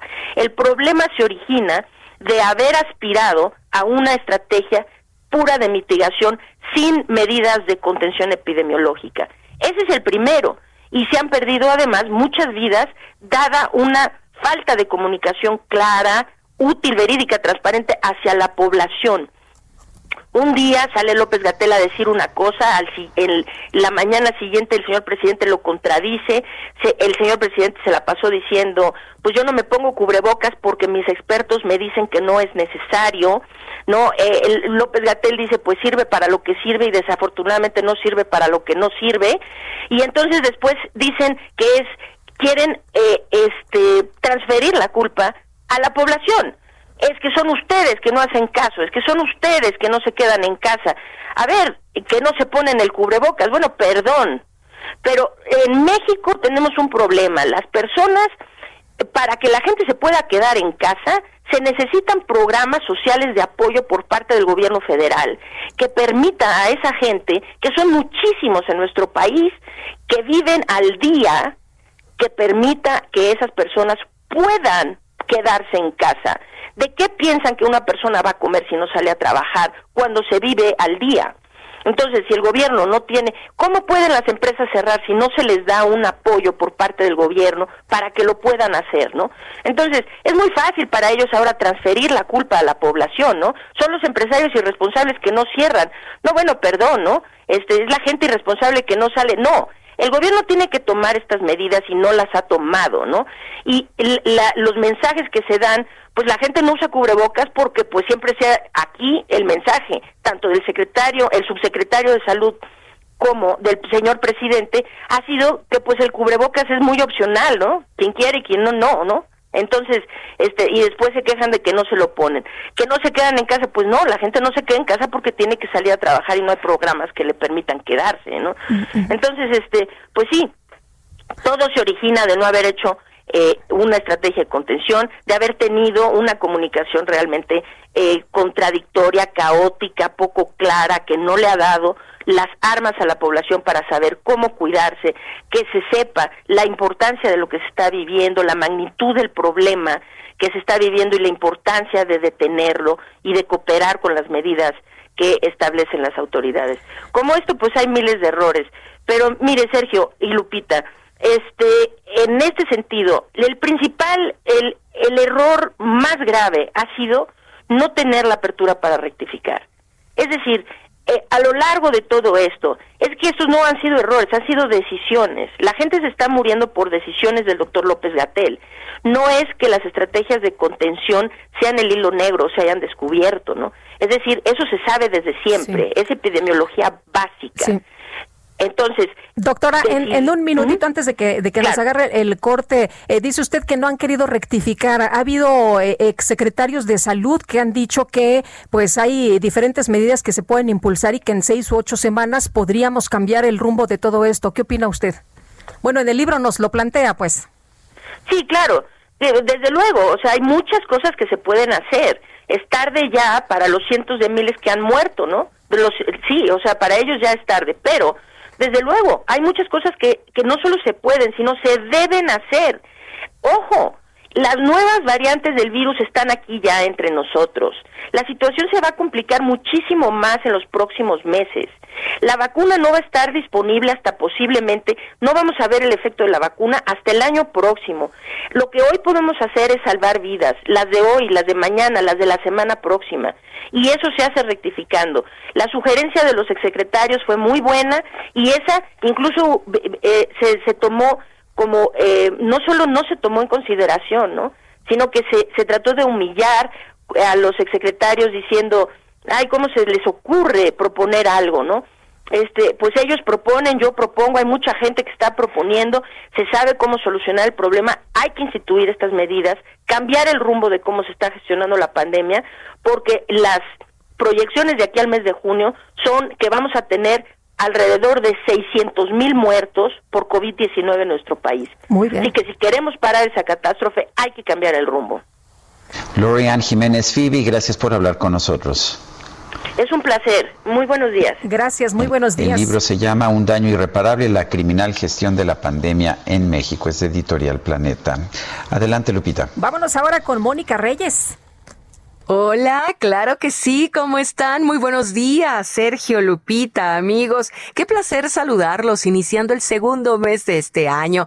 Pues ahora sí que hay que pedir porque todo vaya mejor y hay que cuidarnos mucho. Pero también hay que cuidarnos el cabello, ¿están de acuerdo? Con las mascarillas, con los cubrebocas, con las caretas. Lo que sí sobresale es la melena de ganadores, como dice Pau Sasso. ¿Y cómo podemos conservarla si a usted ya se le está cayendo? ¿Cómo podemos hacerle para tener un tratamiento ideal a nuestro tipo de cabello? Ya está Pau Sasso aquí conmigo. Adelante, Pau, te escuchamos. Ay, mi moni, sí, todo el mundo quiere tener una melena ganadora, un pelazo. ¿Qué pasa cuando el cabello se nos cae cuando nos cepillamos el pelo o cuando nos bañamos en el, en el jabón? O cuando nos despertamos en la almohada sentimos horrible y la alopecia le da a hombres y a mujeres. Yo hoy les traigo la solución a este problema, porque si usted marca el 800 mil 800 mil se va a poder llevar el tratamiento capilar. ¿Qué es este tratamiento tan maravilloso? Bueno, primero les va a ayudar a recuperar 1.700 cabellos nuevos. Una locura. En un solo tratamiento. Después, el cabello que ya tiene ya no se le va a caer ya se va a quedar en su cabecita donde debe estar. Y también pues va a ser más sedoso, más fuerte, con mucha más vida. Así que los invito a que marquen al 800 mil porque si usted marca en este momento, los queremos consentir y se los vamos a regalar, mi moni. Así que llamen al 800 mil porque solamente va a pagar los gastos de manejo y envío. Perfecto. Llame al 800 mil para recuperar esa melena ganadora qué tanto quiere, porque no solo se recupera cabello, Moni, también personalidad, autoestima, para que cuando usted salga o lo vean y digan, qué melena tan ganadora, así que llame 800 mil ¿Cómo ves, mi Moni? Muy bien, pues invitamos al público a que se animen, marquen en este momento y digan que lo escucharon aquí, en este programa. Gracias, Pau. Gracias a ti, mi Moni. Regresamos, Sergio, Lupita. Gracias, son las 8, las 8 de la mañana con 23 minutos, eh, 8 con 24 ya en estos momentos. Guadalupe Juárez y Sergio Sarmiento estamos en el Heraldo Radio. Eh, Guadalupe, no sé si nos puedas dar nuestro número para mensajes de WhatsApp. Con mucho gusto, es el 5520 10 96 47. Vamos a una pausa y regresamos. Told me in the morning she don't feel the same about us in her bones. Seems to me that when I die, these words will be written on my stone. And I'll be gone, gone tonight. The ground beneath my feet is open wide. The way that I've been holding on too tight, with nothing in between.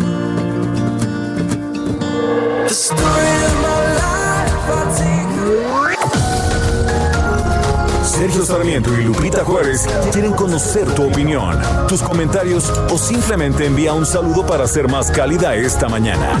Envía tus mensajes al WhatsApp 5520 109647.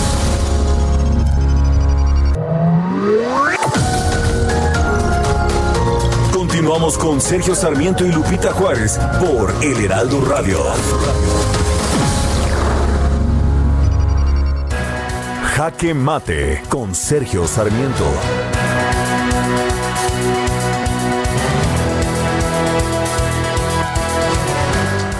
No hay duda de que la respuesta del gobierno mexicano a la pandemia del COVID-19 ha sido muy, muy deficiente.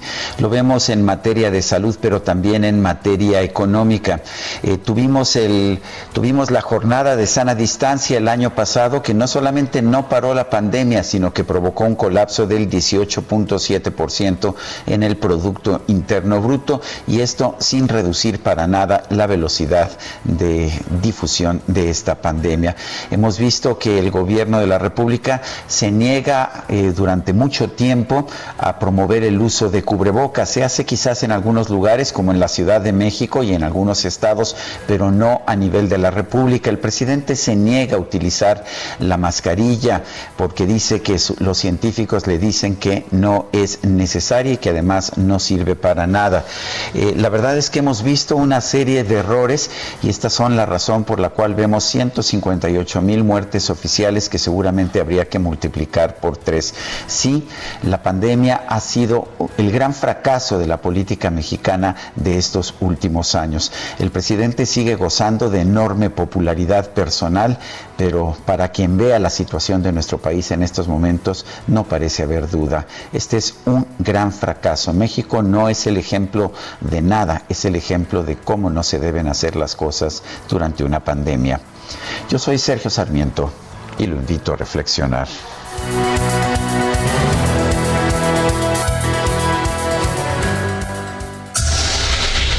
El Químico Guerra con Sergio Sarmiento y Lupita Juárez. Químico Guerra, ¿cómo estás? Muy buenos días. Hola Lupita, Sergio, muy buenos días.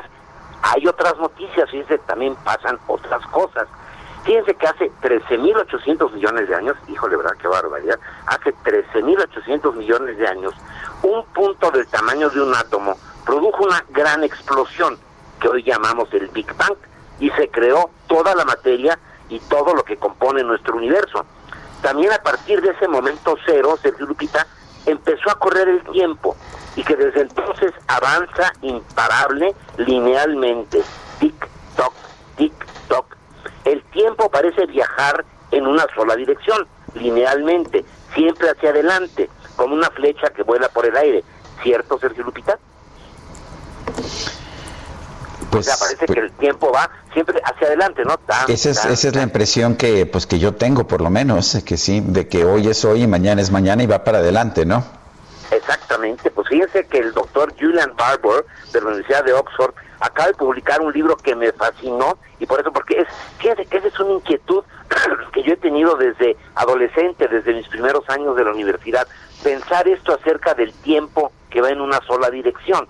¿Qué tal si no era cierto? Pues fíjense que acaba de publicar un libro, Julian Barbour, que se llama El punto Jano, una nueva teoría del tiempo. ¿Por qué le puso así? Porque el dios Jano era el dios eh, en los romanos de los principios y los finales. Es un dios que se representa con eh, dos caras, una viendo para un lado y, y otra para el otro, en donde propone Barbour un tiempo que avanza en dos direcciones. Su propuesta es que el Big Bang cuando sucedió, el tiempo no comenzó a transcurrir en un solo sentido, sino que también corre en la dirección exactamente contraria. Basándose en la segunda ley de la termodinámica eh, que, y de la entropía, ¿qué es lo que dice esta ley? Bueno, que la cantidad de desorden de la entropía del universo tiende a incrementarse con el tiempo. Según Barbour, lo que determina el paso del tiempo no es el aumento de entropía, sino el aumento de complejidad sin límites de tiempo y de espacio. En su teoría, Barbour propone que la flecha del tiempo, que les decía yo, Sergio Lupita, no avance inevitablemente hacia la entropía total. Por el contrario, lo que él pronostica es un universo cada vez más complejo, no cada vez más desordenado y más estructurado que va creciendo sin fronteras. Su visión es la de un universo cada vez más variado y dinámico, donde no faltará el calor y la energía para seguir creciendo en todas las direcciones del tiempo y el espacio se va a dar. O sea, no es como la teoría que tenemos hasta ahora de que al ir incrementándose la entropía va a llegar un momento en que el universo va a quedar frío e inerte, ¿verdad? Ya prácticamente sin energía. Barbour dice lo contrario, y para esto se requiere pensar, fíjense, Sergio Lupita, en un tiempo que va en dos direcciones. ¿Qué tal? A lo mejor sí existe esa dimensión desconocida, o a lo mejor si logramos si logramos dominar esto, imagínense poder viajar en el tiempo. A lo mejor podríamos revertir algunas elecciones o cosas así. No, estoy bromeando, pero el caso es de que interesante, ¿no? Yo me preguntaba siempre desde pues joven, ¿qué tal si el tiempo también se va en otro sentido? Pues ya Barbour, que es un eh, físico muy, muy reconocido de Oxford, lo acaba de publicar en este libro, lo recomiendo mucho, El Punto Jano, una nueva teoría Jano. del tiempo. Oye, pues vamos a encontrar un portal, ¿no? A ver qué tal nos va. Exactamente, un portal del tiempo. Muy bien, muchas gracias, Químico. Oigan, les deseo muy buen inicio de semana. Igual para ti, buenos días. Bueno, son las 8 de la mañana con 36 minutos. Vamos a la silla rota.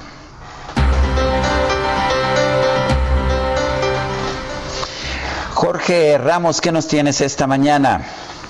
¿Qué tal, Sergio? Muy buenos días, Lupita. Buenos auditorio. días. Bueno, pues eh, fíjese que la Secretaría de la Función Pública detectó irregularidades en la asignación de diferentes contratos en la Secretaría de Desarrollo Agrario y Territorial, la SEDATU, por un monto de 2.197 millones de pesos. Como ustedes recordarán, el auditorio, pues la SEDATU ha sido eh, pues blanco de señalamientos, eh, parte de lo que se conoce como la estafa maestra, pues ahí, ahí, ahí ocurrió en el sexenio pasado. Y bueno, ahora, ahora la Secretaría de la Función Pública pues ha detectado que pues recursos ejercidos en por lo menos 15 eh, entidades de la República pues tienen diversas inconsistencias. Eh, particularmente se refiere a procesos licitatorios para la ejecución y construcción de obras de mejoramiento integral eh, de barrios, eh, de acuerdo con los las indagatorias de la función pública a las que bueno la silla rota tuvo acceso así que bueno pues ahí están ahí están los datos y bueno los invitamos a que visiten la silla rota para que lean este este reporte que preparamos pues muy bien, Jorge Ramos, muchísimas gracias y un fuerte abrazo. Fuerte abrazo, Sergio, buenos días. Bueno, y el Partido de Acción Nacional propuso que el gobierno federal apoye a los trabajadores que perdieron su empleo y también a los pequeños empresarios. ¿Y de qué forma, Misael Zavala? Cuéntanos. Buenos días, Lupita. Buenos días, Sergio. Efectivamente, pues ante esta crisis económica por el tema del COVID-19, Acción Nacional exigió al gobierno federal que eche a andar un plan de emergencia económica que contemple apoyos directos a los trabajadores que perdieron su empleo durante la pandemia, así como incentivos fiscales para pequeños empresarios. Esto lo dijo el líder nacional panista Marco Cortés, quien sostuvo que la falta de apoyos del gobierno al sector productivo es tan grave que provocó la peor crisis de las últimas dos generaciones. Eh, ante esto propuso el plan de emergencia con el fin de reanimar la actividad productiva, es decir, generar nuevos empleos y volver a crecer en el país el panista pues citó los resultados del INEGI en los que se dio a conocer que el año pasado se registró un retroceso de 8.5% menos del producto interno bruto. Eh, Contés advirtió que si solo en estos dos años de gobierno se llegó a tal grado de regresión económica y sangría de los recursos para contingencias y si, si seguimos así sin nada que hacer, eh, pues lo que resta del sexenio México no se podrá eh, pues levantar de esta crisis económica. El plan del dirigente panista consiste en otorgar incentivos fiscales y créditos con tasas mínimas a las pequeñas y medianas empresas que han sido una del, uno de los sectores más afectados, así como destinar recursos extraordinarios a estados y municipios para enfrentar la pandemia y apoyar a todos los sectores productivos. Esta es la información. Muy bien, Misael, muchas gracias. Muy buenos días. Gracias, buenos días. Los legisladores de oposición demandaron al Instituto Nacional Electoral que vigile a los servidores de la nación. Estos son los que, pues es un grupo de dentro del gobierno eh, que realizan, según algunos, labor política, que están participando en el programa de vacunación. Vamos a conversar sobre este tema con Pamela San Martín. Ella fue consejera del Instituto Nacional Electoral. Pamela San Martín, buenos días. Buenos días, Sergio. ¿Cómo estás, Lupita? Saludos a su auditorio. Hola, ¿qué tal? Muy buenos días. Eh, en primer lugar, eh, Pamela, ¿cómo ve usted esta función de los servidores de la nación? me parece que eh, lo que, digamos, yo lo dividiría en dos partes. En, por una parte, lo que tiene que ver con la, pues, la necesidad que tenemos en México de que se establezca una ruta clara respecto de cómo se llevará a cabo el proceso de vacunación en el marco de una pandemia como la que estamos eh, viviendo. Y eh, por otra parte, digamos, las reglas que se deben establecer desde el gobierno federal para poder garantizar que ni los servidores de la nación ni ningún otro servidor público utilice la función que lleva a cabo y los recursos asociados a esa función para buscar incidir en un, en un proceso electoral.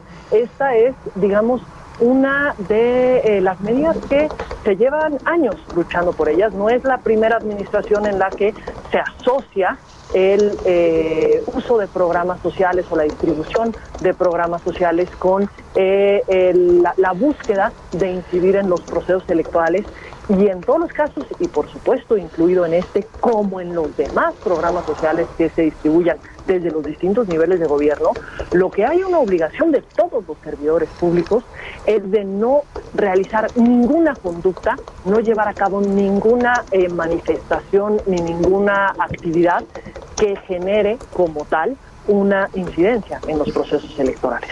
Eh, Pamela, pero ¿cómo, ¿cómo se divide que, que la gente entienda que esto no es de parte del gobierno ni una promoción para los candidatos de Morena o los candidatos del presidente Andrés Manuel López Obrador? Son funcionarios públicos, pero son servidores de la nación eh, identificados precisamente como trabajadores de esta administración. Eh, me parece que esto, es, insisto, es una problemática que no es nueva a esta administración. Digamos, los programas sociales se han entregado en, distintas administraciones. Podemos, digamos, echar marcha atrás y recordar todos los eh, programas que han existido y que incluso se han potencializado en el marco de las campañas electorales. Recordemos, la, por ejemplo, la entrega de televisores en el marco de las campañas del 2015 eh, para efectos de la transición eh, a la televisión digital.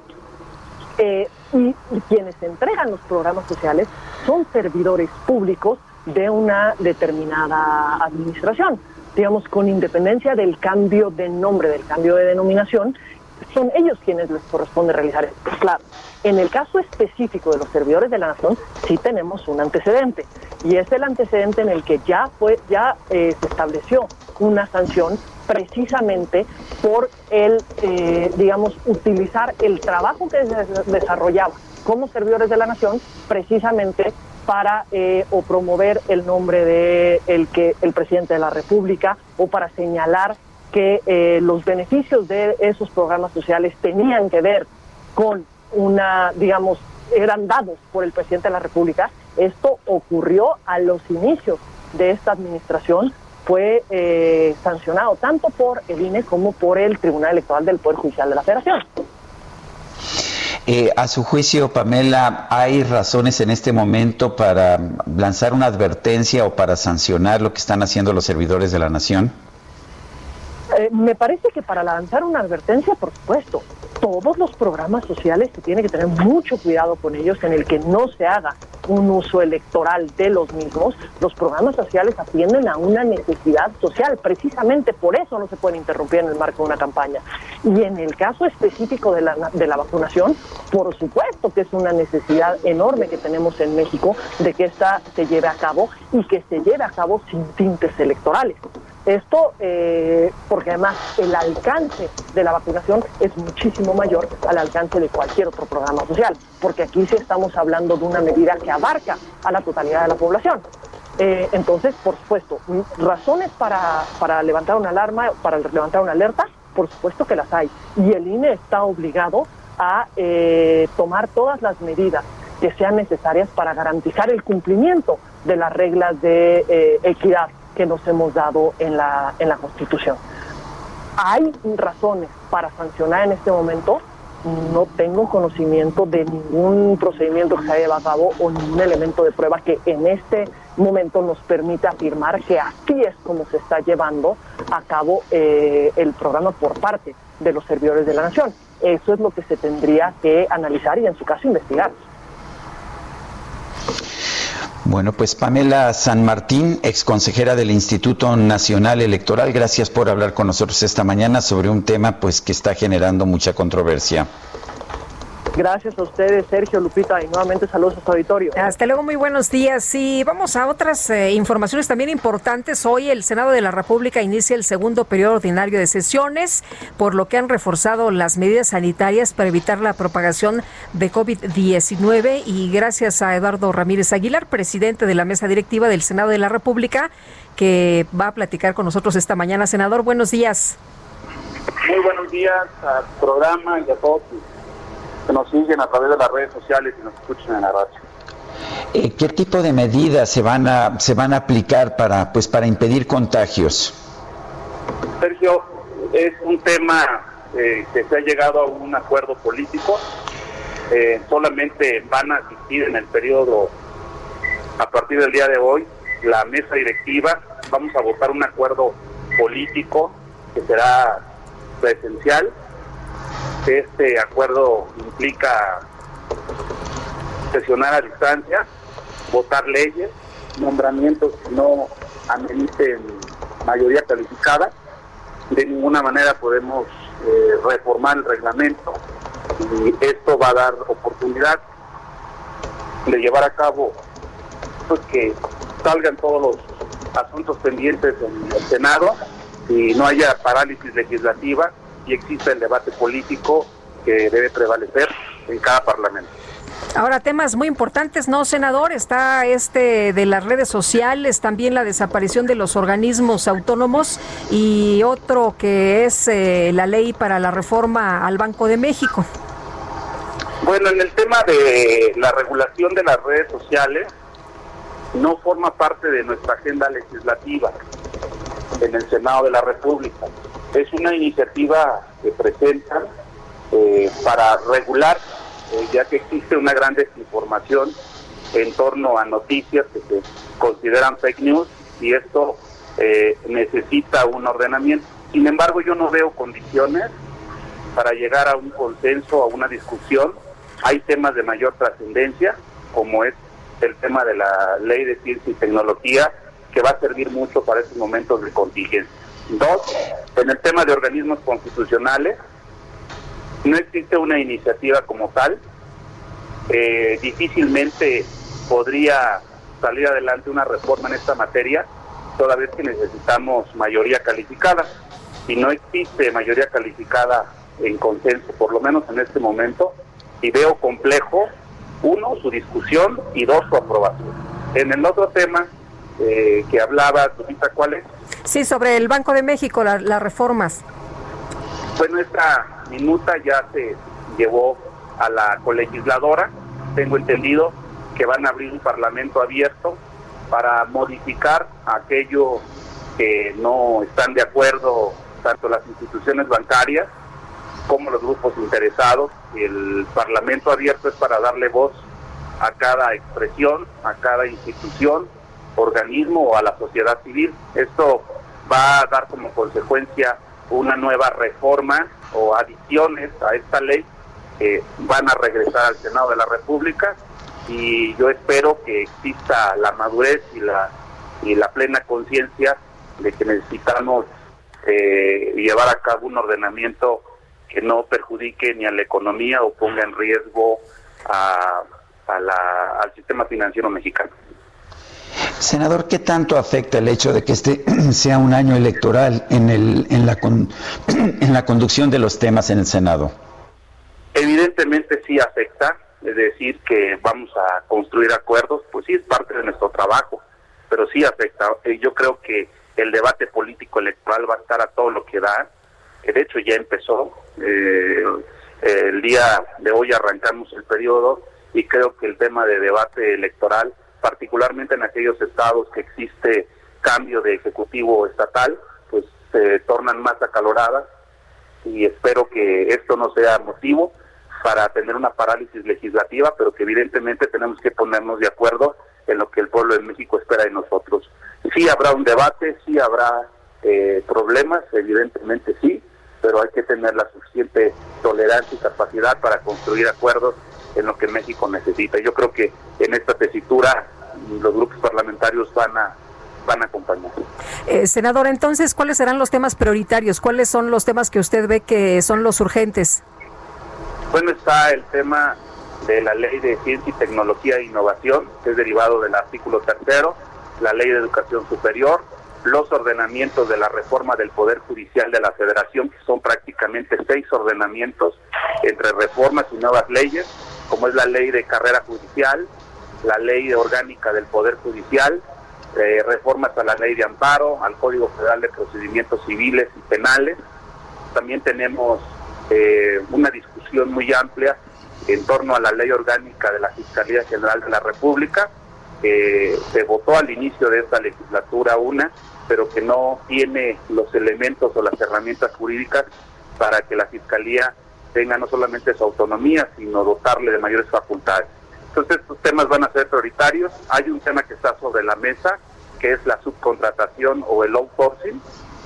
Aquí nosotros tenemos un proyecto de dictamen que no se discutió en el Pleno, pero que en la Cámara de Diputados ya inició una discusión. Nosotros aquí le dimos voces a las cámaras, a los organismos empresariales, a los sindicatos, a los trabajadores, y considero que se construyó un dictamen donde ganan todos los sectores, ganan los trabajadores primeramente, ganan los empresarios y ganan las instituciones como es Hacienda y el INS para captar mayores ingresos. Esto se llevó a cabo en un gran consenso, pero también entiendo que se hizo un mal uso de esta figura jurídica de subcontratación, por lo que será un tema que va a estar en los próximos días, eh, tanto en el debate de, lo, de, de, las cámaras como de la opinión pública. Muy bien, pues senador, muchas gracias. Como siempre, muy buenos días. Buenos días, Lupita, buenos días a Sergio, y un gran mes que es el mes del amor y la amistad. Buenos días a todos. Esperemos que sí. Muchas gracias, Eduardo Ramírez Aguilar, presidente de la mesa directiva del Senado de la República. Y vamos a Periférico Sur, Gerardo Galicia, adelante. Sergio Lupita, excelente mañana. Tenemos un buen desplazamiento sobre esta importante arteria, prácticamente entre la zona de Avenida de las Flores y eh, Luis Cabrera. En ambos sentidos hemos podido observar un desplazamiento favorable. Fácilmente se alcanza la velocidad máxima de 80 kilómetros por hora. Una buena opción para nuestros amigos que necesitan moverse hacia la zona poniente o al sur de la capital. Solo hay que tener precaución en carriles laterales. Tenemos un enorme brocal. Esto ocurre pasando San Jerónimo hacia la zona de Luis Cabrera, como referencia a la altura de la rampa que lleva al segundo piso del anillo periférico. Es una coladera destapada que eh, es una coladera bastante, bastante grande que pone en riesgo sobre todo a ciclistas y motociclistas. Si van a transitar en la zona, carriles laterales, hay que hacerlo con mucha precaución. Y por lo pronto, el reporte. Gracias, Gerardo. Hasta luego. Y vámonos aquí a Insurgentes en la Ciudad de México, Alan Rodríguez.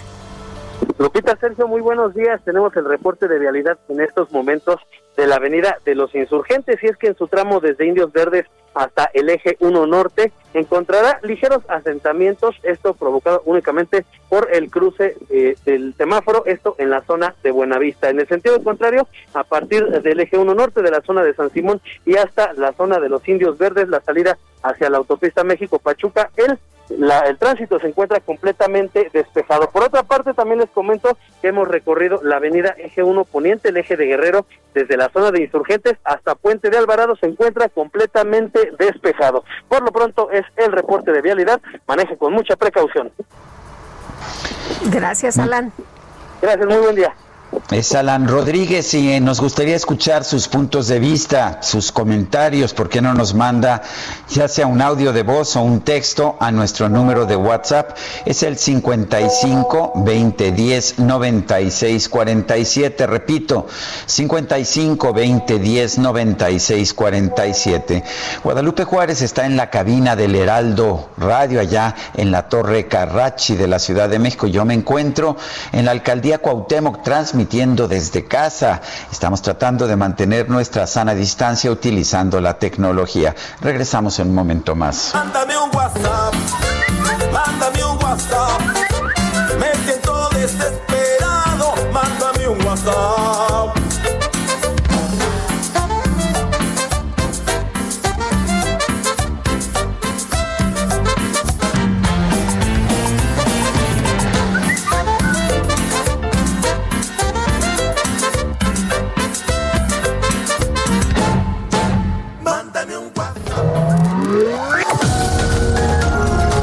Sergio Sarmiento y Lupita Juárez quieren conocer tu opinión, tus comentarios o simplemente envía un saludo para ser más cálida esta mañana. Envía tus mensajes al WhatsApp 5520 109647.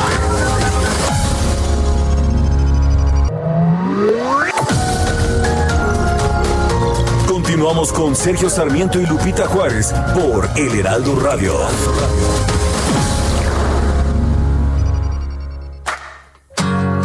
Gotta help me. I'm losing my mind. Keep getting the feeling you wanna leave this all behind. Thought we were going strong. I thought we were holding on. Aren't we? No, they don't teach you this in school. Now my heart's breaking and I don't know what to do. Thought we were going strong. Thought we were holding on, aren't we?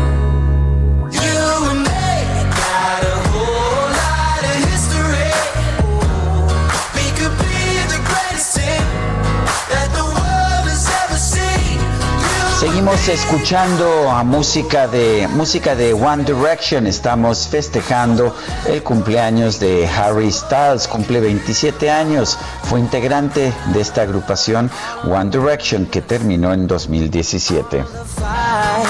Ay, pues un abrazo, un abrazo para el del cumple, hombre. Oye, pero, pero hay sana distancia, mi querida Guadalupe. Ay, ay, ay, ay, ay. Bueno, bueno. lo, guardamos para, para el próximo. Oye, un saludo para Alexa Zavala que nos está escuchando y muy emocionada, por cierto, de escuchar a Harry Styles.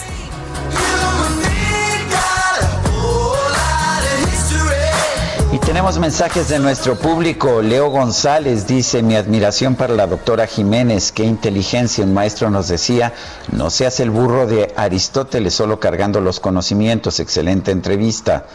Muchas gracias. Oye, yo les recomiendo el libro, ya lo, lo leí y la verdad vale mucho la pena. Eh, buenos días, Sergio Lupita. Me sumo a las voces que no creemos que AMLO esté enfermo y que esto es parte de una estrategia mediática, una cortina de humo para distraer la atención de temas cruciales que están aquejando al país. Imposible creer, creer que no se ha vacunado junto con su familia y sus más allegados en el gobierno. Saludos de Alma Martínez. Doña Alma, qué gusto saludarla. ¿Sabe qué? Yo creo que no es momento para pues eh, ver actos o no de fe, ¿no? De, esto de si creo o no creo. Yo eh, lo que eh, le puedo decir es que debemos ver los hechos, la información es esa, el presidente está enfermo, decían el otro día, creo que Maca Carriero, antes decían, el presidente está enfermo y no lo dice, y, y ahora que está enfermo no le creen, ¿qué nos pasa? Bueno, eh, vamos, vamos con otros temas. Ricardo Monreal, coordinador de los senadores de Morena, aseguró que el Poder Legislativo tiene la obligación de defender el derecho a la libertad de expresión en las redes sociales. Misael Zavala, adelante. Buenos días, Sergio. Buenos días, Lupitas. Efectivamente, el presidente de la Junta de Coordinación Política del Senado, eh, Ricardo Monreal, adelantó que Morena busca limitar la actuación de empresas dueñas de redes sociales como Facebook y Twitter para evitar que estas compañías no regulen la libertad de expresión en el ciberespacio. Esto se da porque pues argumenta eh, que el bloqueo y el cierre de cuentas por parte de Twitter y Facebook significan un atentado a la libertad de expresión. El senador morenista ha sido muy insistente en este tema y esbozó ya una iniciativa en la que busca proteger la libertad de expresión en el ciberespacio, ya que argumentó que esta no debe ser regulada por las empresas privadas, sino por eh, pues órganos democráticos como el Congreso de la Unión, ya que corresponde únicamente a tanto a las cámaras de diputados y senadores manifestarse respecto a este tema del, catálogo de los derechos humanos. Ahondó que la regulación a las redes sociales deberá ser a través de modificaciones a la Ley Federal de Telecomunicaciones y Radiodifusión, ya que las empresas privadas propietarias de estas redes prestan este servicio por medio de Internet a través de las redes públicas de telecomunicaciones.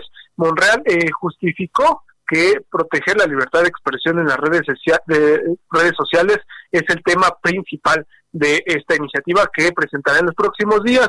El legislador zacatecano sostuvo que deben considerarse además a las redes sociales un recurso democrático puesto a disposición de toda la población y bueno, eh, hoy que arranca el periodo ordinario de sesiones, pues será un tema prioritario para la bancada de Morena en el Senado. Sergio Lupita, esta es la información. Muy bien, gracias, Misael Zavala.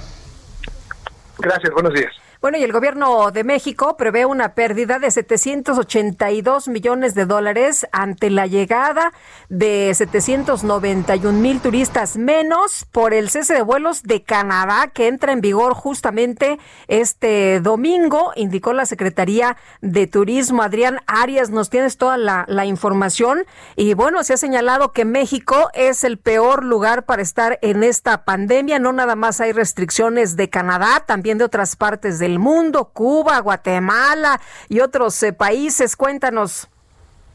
Así es, eh, Sergio Lepito, muy buenos días a ustedes y a todo el auditorio. Pues sí, eh, varios eh, gobiernos alrededor del mundo han blindado su, la entrada de, de pasajeros, de visitantes a sus países justamente para evitar más contagios por coronavirus, ya que México es uno de los países que más contagios está registrando. Y sí, efectivamente, eh, ante la prohibición de Canadá de, de cerrar, su, o, más bien ante la decisión de cerrar sus fronteras, pues están estimando el gobierno de México que vamos a perder 782 millones de dólares, que equivalen a 15 mil millones de pesos, más o menos, porque van a dejar de llegar 791 mil turistas. Aerolíneas como Aeroméxico, entre otras, eh, van a dejar de volar a Montreal, a Vancouver y a Toronto. Ah, y bueno, se esperaría que retomen las operaciones a partir del primero de mayo, dependiendo de cómo eh, vea el gobierno canadiense el avance de la pandemia y las medidas que estén ellos eh, pues tomando, estén anticipando.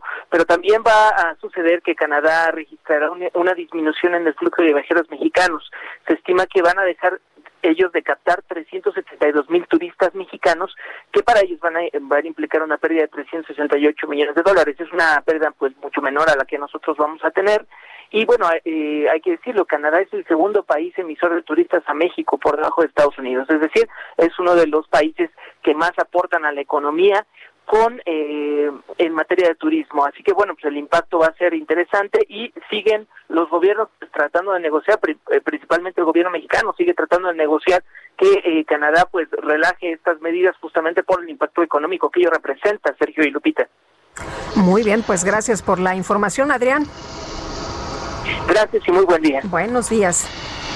Bueno, Ricardo Alexis N, N, presunto asesino de Mara Castilla, dice que va a exponer la vida de esta joven y va a señalar cómo su pasado violento con respecto a exparejas sentimentales pudieron influir sobre su muerte. Esto lo hace con el objetivo pues de, de, lograr un mejor trato en el delito que se le está persiguiendo. Vamos a conversar con Gabriela Miranda, mamá de Mara Castilla.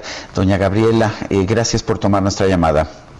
Gracias a ustedes, buenos días. Buenos días. A ver, Gabriela, ¿qué, ¿qué, piensa usted de esta amenaza por parte de este hombre pues acusado del homicidio de su hija? Mm, pues respecto a lo que precisamente él llama el, el pasado violento de, de mi hija, realmente pues no sé bien a qué se refiera, porque pues sí, efectivamente mi hija tuvo este novios, pero como cualquier adolescente, o sea, eran unas relaciones totalmente normales, sin, violencia.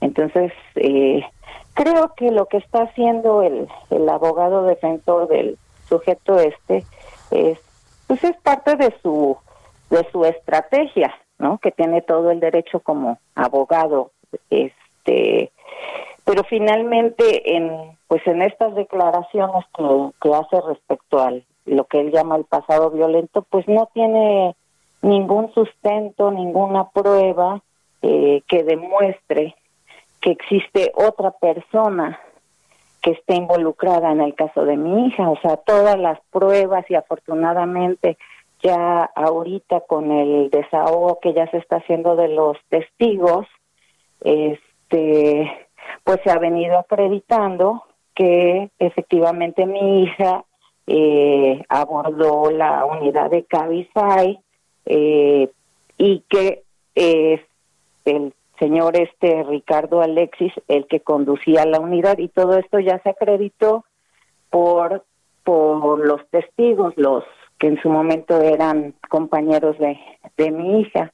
Eh, también así ya se acreditó que, que después de, de haber ido al, a, lo, a donde era el domicilio de, de mis hijas en el fraccionamiento que vivían en Puebla, eh, se, se pudo constatar en las cámaras que pues que mi hija nunca descendió de, de dicha unidad y que más tarde también ya afortunadamente ya también se acreditó este con, con el testimonio de, de los trabajadores del, del motel que eh, él ingresó al, al motel este, y esto se corrobora con el, el número de placas y, y, creo que, que, un video. Entonces, realmente, pues es una estrategia eh, como, ahora sí, como, pues como abogado, ¿no? Porque finalmente no existe otra línea donde apuntar a que hay otra persona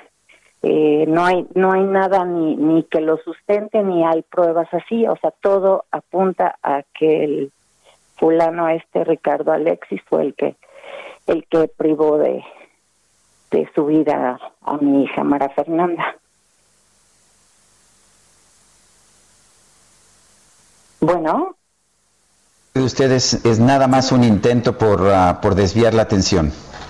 Así es, así es, y, o, tal vez de, de aminorar el, los años que se le pudieran dar, ¿no? Porque finalmente, aunque él quisiera indagar en el pasado, pues no hay nada que a nosotros como papás nos preocupara o a los abogados, porque no hay nada oculto eh, de, de, la vida de que bueno que en su momento tuvo tuvo mi hija eh, no hay por nuestra parte ninguna preocupación. Finalmente, le, repito, es una estrategia del, del abogado y bueno, lo lamentable y triste que pues que todavía ahora sí después de que le quitaron la vida a mi hija, pues todavía eh, pues no la dejen descansar en paz, ¿no? y, y, sigan removiendo esta situación que para nosotros pues sí es, es, es dolorosa para mí, para,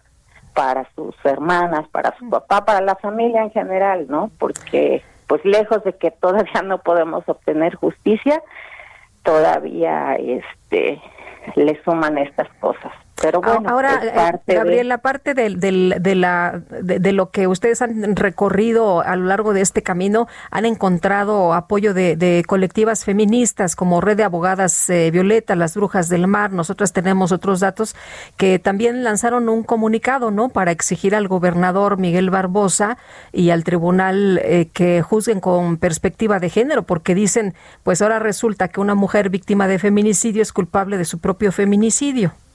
Así es.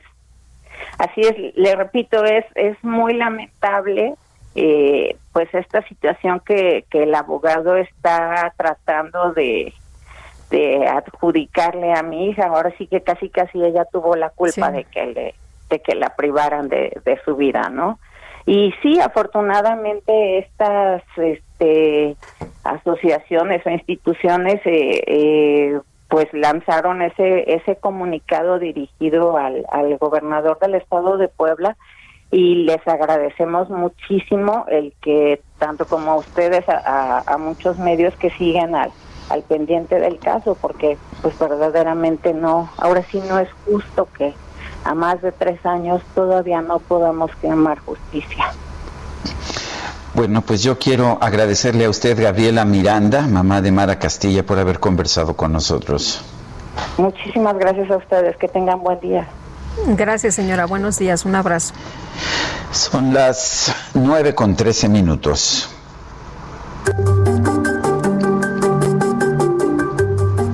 Bueno, y ahora vamos a hablar de, violencia en el aula, eh, de la violencia, la agresión cibernética. Y Mariano Riva Palacio han cambiado las cosas, pero la violencia no cesa, ¿verdad? Definitivamente, Sergio Lupita, amigos del Heraldo Radio, muy buenos días. Sí, es otro tipo de violencia. Desgraciadamente, los alumnos se encuentran en su casa debido a la pandemia, pero la situación del famoso bullying o acoso escolar cibernético no se ha cambiado. Bueno, este fin de semana se celebró el Día Escolar de la No Violencia y la Paz, Sergio, en la que una vez más se reconoció el grave problema que es la agresión cibernética que viven miles de niños y adolescentes en México, el bullying o acoso escolar se presenta con mayor incidencia en personas de 11 a 16 años. Y aunque podría pensarse que esos actos quedaron atrás, porque ahora la enseñanza se imparte a distancia y los estudiantes no están físicamente en las escuelas, lo cierto es que este tipo de violencia, Lupita, prevalece a través de los medios digitales, donde el ciberacoso adquirió más importancia. Escuchen el siguiente dato. Según información de la Organización para la Cooperación y el Desarrollo Económicos, en materia de bullying en educación básica, México ocupa el primer lugar a nivel mundial. Es decir, más de 18 millones de estudiantes de primaria y secundaria han denunciado sufrir este tipo de violencia escolar. La psicóloga y académica de la UNAM, Milagros Figueroa Campos, indica que el bullying puede iniciar como un incidente en el salón de clases, pues donde la víctima comienza a ser objeto de burlas, apodos, exclusión social y frecuentemente de violencia física. En otros casos, el agresor puede seleccionar a su víctima por determinadas características. Y ahora con pandemia, a través de Internet, y las redes sociales. En ocasión del Día Escolar de la No Violencia y la Paz, Sergio Lupita, la especialista consultada por Bienestar H nos dijo que como consecuencia de este fenómeno, las víctimas podrían empezar a desarrollar tres diferentes reacciones. La primera, de tipo psicológico, como ansiedad, insomnio, llanto y tristeza. También reacciones psicosomáticas. Los jóvenes van a empezar a presentar dolores de cabeza y de estómago.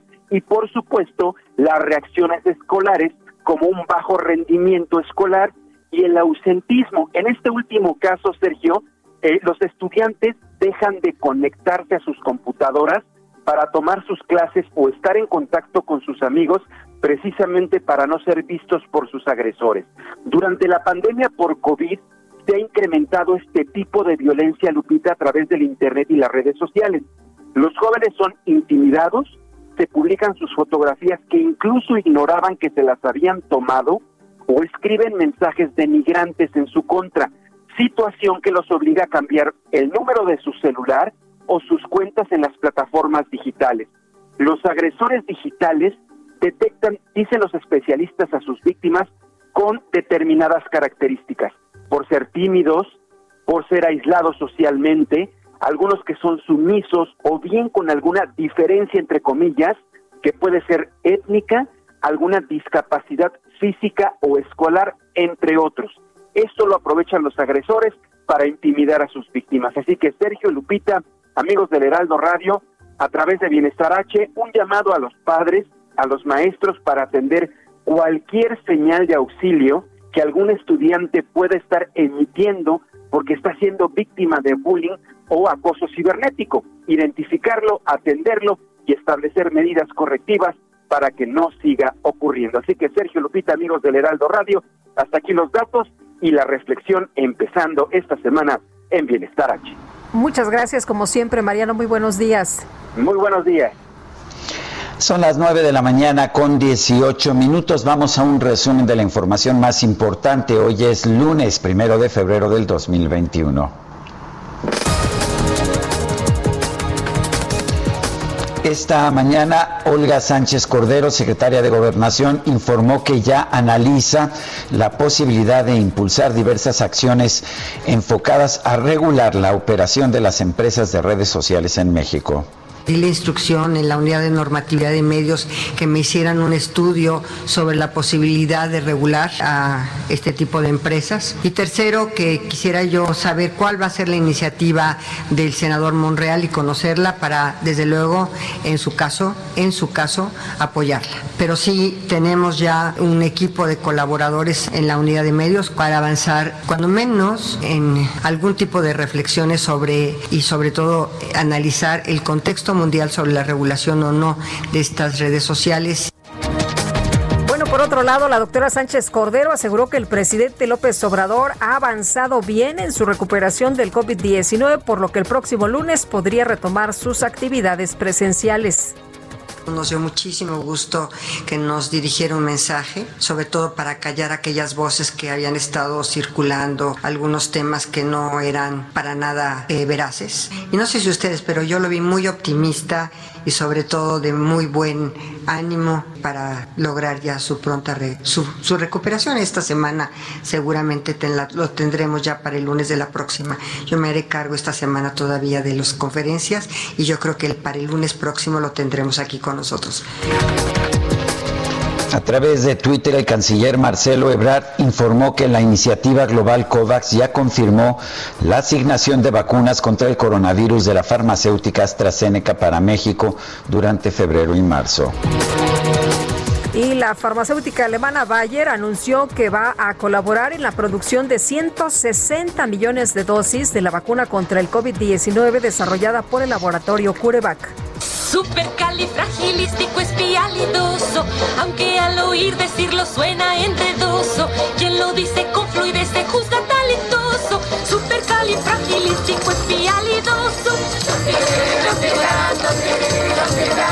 Bueno, pues fíjese usted que a través de la red social Reddit se dio a conocer una nueva teoría de la conspiración que asegura que el payaso Pennywise de la película y el libro Eso de Stephen King, It, sería el mismo monstruo que la misma Mary Poppins. Esta idea señala que ambos personajes volvieron a la vida de los niños de sus historias a más de 20 años de su primer encuentro.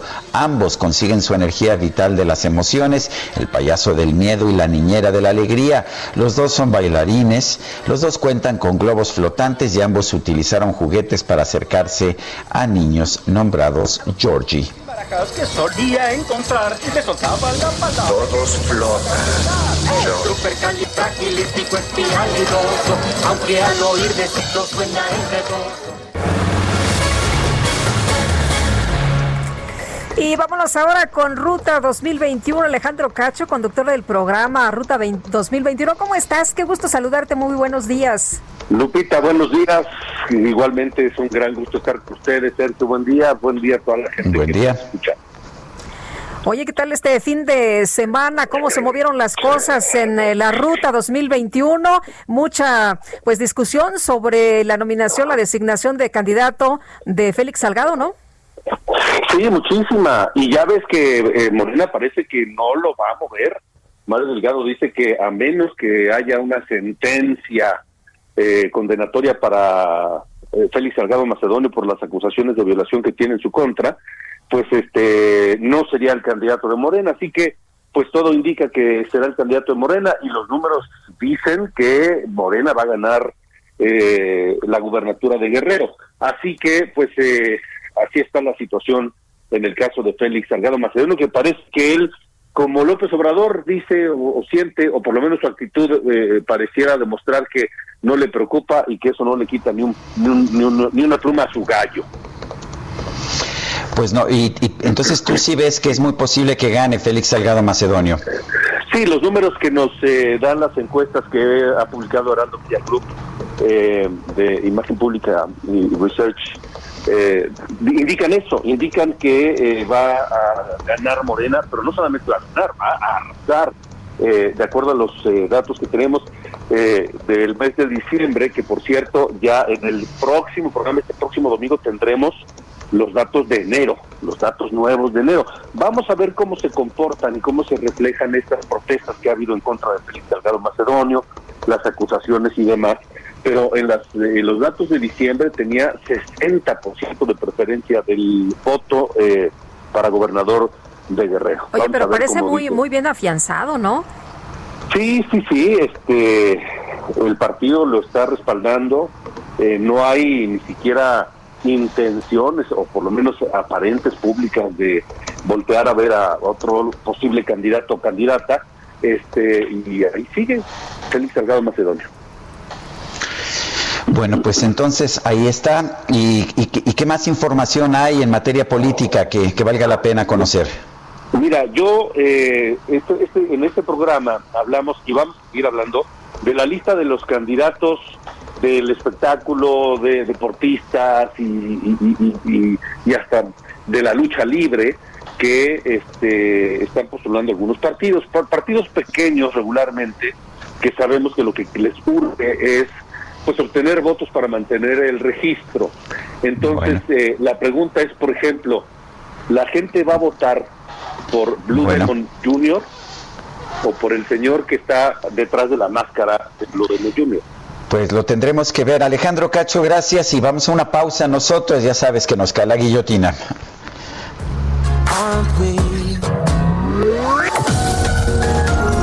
Sergio Sarmiento y Lupita Juárez quieren conocer tu opinión, tus comentarios o simplemente envía un saludo para ser más cálida esta mañana. Envía tus mensajes al WhatsApp 5520 109647.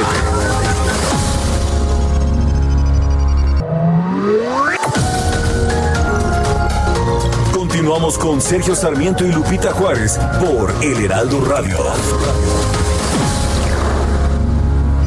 Interrumpimos nuestra programación para dar noticias de última hora. Pues ni modo, nos van a tener que aguantar. La micro deportiva. I got this feeling inside my bones. I turn it on. Off from my city, off from my home. We're flying up no ceiling when we in our zone. I got that sunshine in my pocket, got that good soul in my feet. I feel that hot blood in my body when it drops. Ooh, I can't Pues ya llegó la micro deportiva, mi querido Sergio, con Julio Así Romero. es, Julio Romero, ¿qué nos tienes en tu micro deportiva? Además de Justin Timberlake. ¿Cómo están, Sergio, Lupita, amigos del auditorio? Justin Timberlake, que es, pues es el cumpleañero, más ñero que cumple, ayer llegó a los 40, es un chamaco, Justin Timberlake, y entonces, bueno, pues la- en la micro deportiva, pues ahí le, le, le rendimos ahí un homenajillo por su cumpleaños. Bueno, prácticamente se fueron cuatro jornadas en el torneo Guardianes del balompié local, el torneo de fútbol 2021 y pues los resultados al momento, Tigres empató uno con Ecaxa, Tigres que por cierto ya está en Qatar, el próximo 4 de febrero estará enfrentando al Ulsan de Corea en el Mundial de Clubes, Mazatlán se eh, impuso uno por cero al Pachuca, el equipo de Juárez sorprendió dos goles por uno a las Chivas, la máquina celeste de Cruz Azul regresó a la senda del triunfo, lo hizo de manera importante, goleando cuatro por uno a los Gallos Blancos del Querétaro en la cancha del Estadio Azteca. Por cierto, prácticamente en el último día de registros, Cruz Azul, Cruz Azul se hará de los servicios del exjugador de Chivas, Alexis Peña. Hay que recordar que Peña fue dado de baja de este equipo de Chivas por indisciplina, por fiestero, quedó fuera Alexis Peña de Chivas, pero, pero llega a Cruz Azul para lo que resta de la presente campaña. Sospechosismo. Vencieron 3 por 2 a los Diablos Rojos del Toluca. Ayer en Ciudad Universitaria, Pumas y Atlas prácticamente así, literal, prácticamente no se hicieron daño. 0 por 0, uno de los peores partidos en lo que va de la campaña. Y por lo pronto Andrés Lilini, técnico del conjunto universitario, reconoció la inoperancia que tuvo su equipo en casa.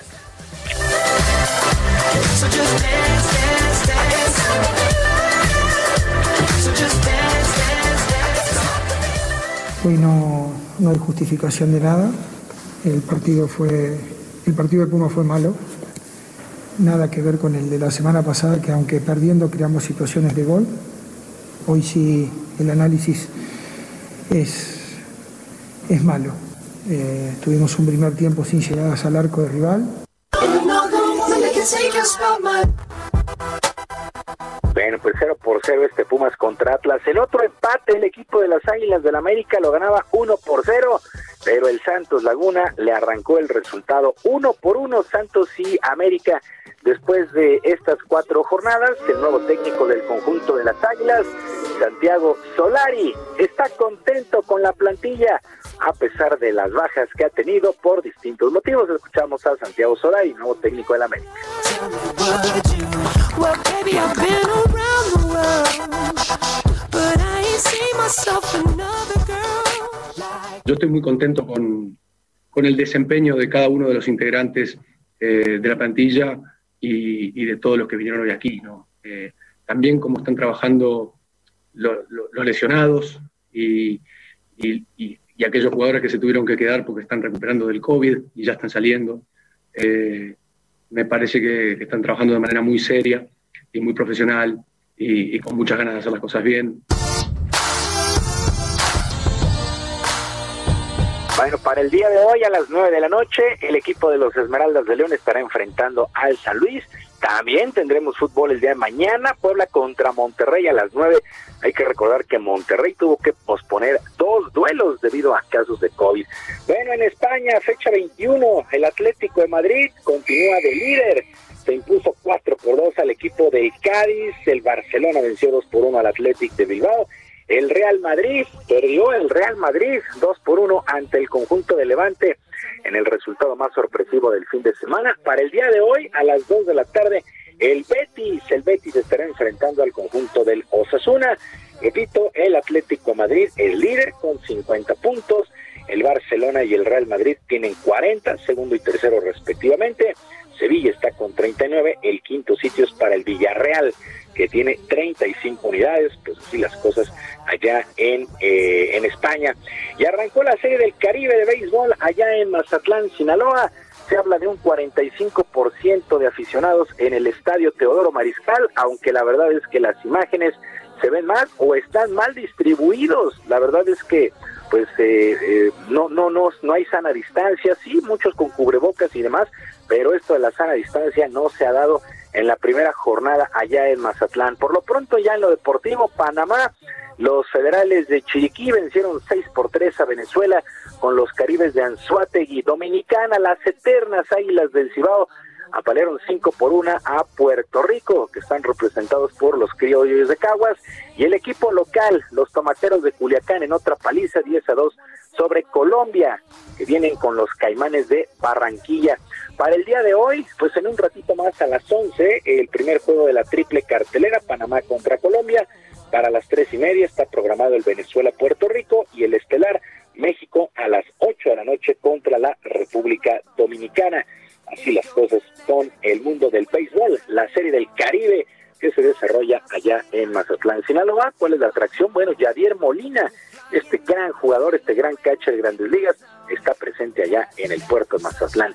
Bueno, y luego de empatar el primer lugar en la tercera ronda, el mexicano Carlos Ortiz no logró la solidez el domingo en la cuarta y última ronda y terminó en el sitio 29 en el abierto Farmers Insurance dentro de la gira del golf profesional de la PGA en el mítico campo de Torrey Pines, allá en San Diego, California. Carlos Ortiz entregó una tarjeta de 284 golpes totales, cuatro por debajo del par. El trofeo fue ganado por el estadounidense Patrick Reed. Él entregó 274 golpes en total. Continúa la gira del golf profesional de la PGA. Este fin de semana tocó el turno a San Diego, California. La verdad es que estaba entretenido después de ver a Carlos Ortiz ahí empatado con otros jugadores en el primer lugar, pero fue el sábado, bueno, ya no, pudo no pudo mantenerse el día de ayer. Sergio Lupita, amigos del auditorio, la información deportiva este lunes, que sea una extraordinaria semana. Yo, por cierto, les mando abrazo a la distancia. Muchas gracias, querido Julio. Muy buenos días. También buena semana para ti. Un fuerte abrazo, Julio. Abrazo. Son las 9 de la mañana con 38 minutos. Bueno, pues vinculado a proceso por un eh, delito, por el delito de homicidio calificado y sujeto a prisión preventiva forzosa, quedó Javier Alejandro Figueroa Mendoza, identificado como uno de los brazos operativos de Guillermo Billy Álvarez en Lagunas, Oaxaca. De igual manera, este sábado, el juez de la causa ordenó vincular por secuestro agravado a Alejandro Antonio Figueroa Luna. El juez consideró suficientes las pruebas ofrecidas por la Fiscalía en contra de los hoy imputados. Y bueno, al primero por agredir al socio de Cruz Azul, Oliverio Guerrero Trujillo, quien murió atropellado durante una trifulca causada por un grupo de choque que tomó por asalto las oficinas de la fábrica de cemento. Contra Figueroa Luna se encontraron pruebas suficientes para dejarlo en prisión por la privación ilegal de la libertad de al menos dos socios. Los hechos se registraron el 14 de octubre del 2020, cuando además de la agresión a Oliverio fueron secuestrados integrantes del Consejo de Administración de la cooperativa. Decenas de testigos y videos ofrecidos por la Fiscalía determinaron la responsabilidad de Figueroa Mendoza, quien empujó con alevosía y dolo al hoy fallecido a las ruedas de una camioneta. Javier Alejandro permanecerá en la cárcel debido a que el delito de homicidio calificado pues eh, podría alcanzar hasta 40 años de cárcel y no alcanza fianza. Son las uh, 9 de la mañana con 39 minutos. Mónica Reyes nos tiene información. Adelante, Mónica. Muchas gracias, Sergio Lupita. ¿Qué tal? De nueva cuenta con ustedes y vamos a platicar en este momento, queridos amigos, de la Expo Mueble Internacional, plataforma de negocios virtual, que saben ustedes es un evento en donde durante tres días los proveedores y compradores participantes de Expo Mueble Internacional van a sostener reuniones de negocios. Pero para que nos explique más acerca de esta expo, ya está con nosotros aquí Abelardo Arreola Jiménez, presidente de la Asociación de Fabricantes de Muebles de Jalisco. ¿Cómo está? Muy buenos días. Hola, muy buen día. Un gusto saludarlos y saludos a sus radioescuchas. Gracias. Pues vamos rápidamente a platicar con todos. Ahora será virtual esta Expo Muebles Internacional. Obviamente, ¿por qué? Así es, bueno, nosotros veníamos organizando un evento híbrido, como le llamamos, esto es presencial y digital, pero ante la circunstancia que se ha venido complicando, este, bueno, pues tomamos la decisión de hacerlo exclusivamente digital. Y esto lo llevaremos a cabo del día 10, 11 y 12 de, de marzo. Muy bien. ¿Cuáles son los productos a ofertar? Bueno, nosotros tenemos todo lo que va en una casa, desde la sala, el comedor, la recámara, este, todo lo que lleva una casa, la decoración, absolutamente todo, ¿eh? Eso es muy interesante para quienes nos encanta la decoración. Bueno, pues estaremos ahí muy puntuales y presentes. ¿El evento es dirigido a solo profesionales del ramo? Particularmente, sí, este, sobre todo ahora que no va a poder ser presencial, pues estamos dirigidos a mueblerías, tiendas en línea, firmas de diseño, de arquitectura e interiorismo, hoteles, constructoras, inmobiliarias, profesionales que tienen proyectos especiales debidamente registrados. ¿Cómo cree usted que responderá el sector a esta herramienta? Yo le recuerdo que nosotros teníamos, organizamos, mejor dicho, la Expo Móvil Internacional en dos ediciones, en invierno y en verano. Nosotros teníamos una asistencia aproximadamente de 18 mil compradores y visitantes en cada una de las ediciones. Ahora pues bueno, pues estamos ante una circunstancia en donde solamente tendremos la edición de manera digital y esto hace que eh, la cantidad de asistentes sea obviamente inferior, por supuesto. Pero nosotros empezamos, esperamos que en la plataforma se lleven encuentro de negocios entre compradores y, y expositores de alrededor de 700 700 intercambios, ¿sí? Claro. Los fabricantes de todo tipo de líneas de muebles pueden subirse a esta plataforma y cuáles son los requisitos de acceso a ella. Bueno, eh, estamos migrando a una nueva condición. El apoyo de las herramientas digitales está siendo algo importantísimo con lo que no habíamos este, eh, contado anteriormente. Esto nos permite, por supuesto, así como restringe el encuentro face to face, también nos da la oportunidad por por la por el poder de internet de poder llegar a compradores a los que antes no teníamos acceso, esa es la verdad.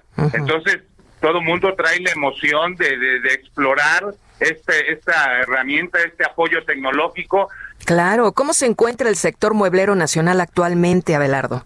Nosotros tuvimos una pérdida de empleo de aproximadamente el 15% de nuestra plantilla durante el año pasado cosa que venimos recuperándonos a partir de julio, agosto y septiembre, ¿sí? Vamos, si perdimos más o menos el 25% de la plantilla, vamos en recuperación alrededor de un 15 aproximadamente, ¿sí? A nivel nacional, bueno, pues el impacto de, de, de, de la situación económica también nos está golpeando. Nosotros estimamos que a nivel nacional traeremos una pérdida de ventas de entre el 20 y 15%, ¿sí? Pues importante lo que nos señala y hay que reiterar al público para que se entere que el 10, 11 y 12 de marzo se llevará a cabo esta Expo Internacional, ¿no? De muebles, qué interesante. ¿Y a dónde se pueden inscribir rápidamente para irnos?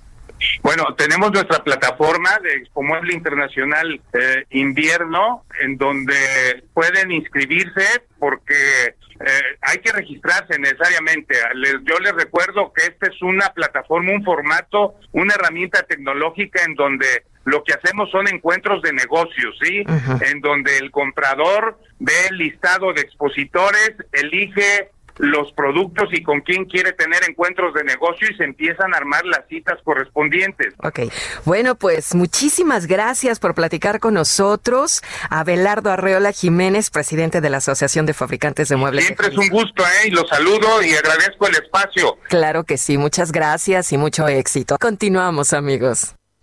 Gracias, Mónica Reyes. Son las 9 con 44 minutos.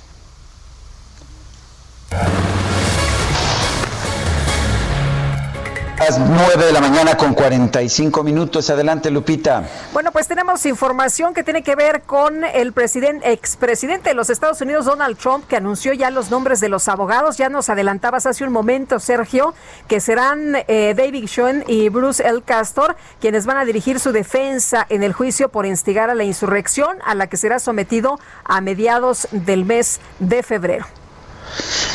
Bueno, pues eso es, esos son los abogados y bueno, vamos a ver cómo les va en este proceso. Son las nueve de la mañana, nueve de la mañana con 45 minutos y bueno, pues vamos con otros temas. Funcionarios del Instituto Nacional de Migración serán investigados luego de que se dio a conocer que la camioneta calcinada con 19 cuerpos que se encontró en una brecha en Tamaulipas había sido asegurada por el Instituto de Migración. Esto lo señaló la secretaria de Gobernación, Olga Sánchez Cordero.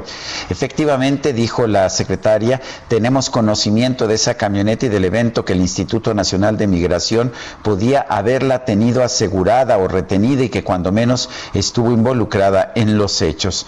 Esta, en la segunda semana, sin el presidente Andrés Manuel López Obrador, la funcionaria, la secretaria de Gobernación, señaló que todo lo relacionado con esta camioneta se está investigando. Se determinará, dijo, si hubo alguna responsabilidad de funcionarios del Instituto Nacional de Migración y se determinará con qué atribuciones y facultades se aseguró la camioneta.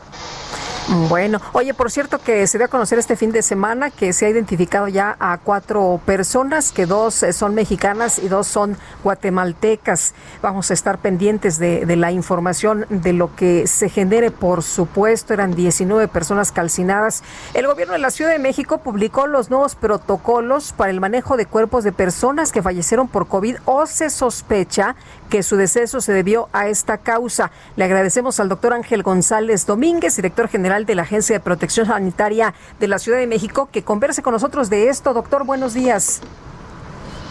Hola. Doctor.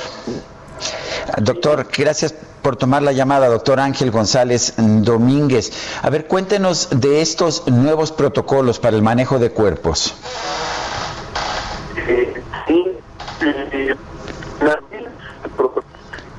tenemos muy mala la comunicación. Vamos a tardar de, restablecer el contacto, Sergio.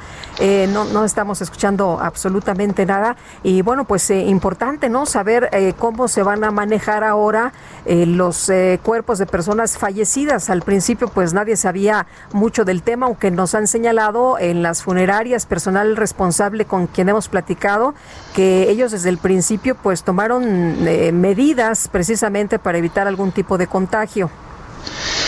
Bueno, pues estaremos, eh, estaremos al pendiente de esta situación. En otros temas se dio a conocer que pues el cantante Tony Bennett, de 94 años, uno de nuestros cantantes, por lo menos uno de mis cantantes favoritos, tiene toda una trayectoria y ha seguido haciendo discos con, pues, con artistas importantes, con Lady Gaga recientemente. Pues resulta que fue diagnosticado de, con, con Alzheimer. Esto fue en el 2016, eh, pero que solamente empezó a mostrar realmente signos de la enfermedad de declive dos años después, mientras grababa este álbum con Lady Gaga. Dice su esposa, Susan Bennett, hay muchas cosas de él que extraño, porque ya no es el viejo Tony, pero cuando canta sí es este viejo Tony. La enfermedad ha avanzado desde su diagnóstico, aunque pues según una, eh, según una publicación sobre este tema, eh, el, cantante Tony Bennett no había sufrido ni desorientación ni episodios de terror, rabia o depresión, que son síntomas comunes de la enfermedad. Está haciendo tantas cosas a los 94 años que muchas personas sin demencia no pueden hacer. Pues eso es lo que está pasando. 94 años de edad, Tony Bennett tiene Alzheimer y pues lo ha tenido desde el 2016, pero es ahora que se está empezando a manifestar. Es una eh, real lástima, lo puedo decir, aunque entiendo que su edad ya es avanzada, 94 años.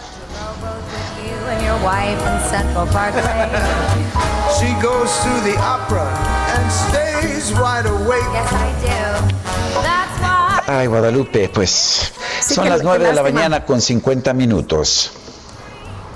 Y vámonos a un resumen.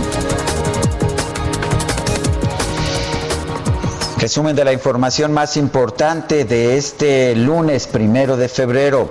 Olga Sánchez Cordero, secretaria de Gobernación, indicó que ya se investiga si hay responsabilidad de algún funcionario en el caso de los 19 migrantes calcinados en Tamaulipas, después de que se reveló que la camioneta en la que viajaban había sido asegurada por el Instituto Nacional de Migración.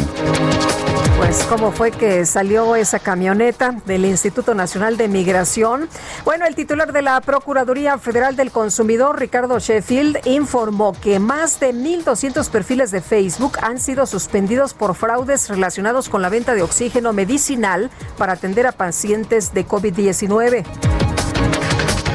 El director general del IMSO, Robledo, informó que hasta el momento han sido vacunados contra el COVID-19 más de 220, más de 228 mil trabajadores del instituto que trabajan en la primera línea de atención a la pandemia. Janet Díaz, responsable del equipo clínico de la Organización Mundial de la Salud a cargo de la respuesta al coronavirus, pidió a la comunidad internacional un esfuerzo unificado para estudiar y atender los casos del llamado COVID largo, el cual genera síntomas por varios meses en pacientes recuperados.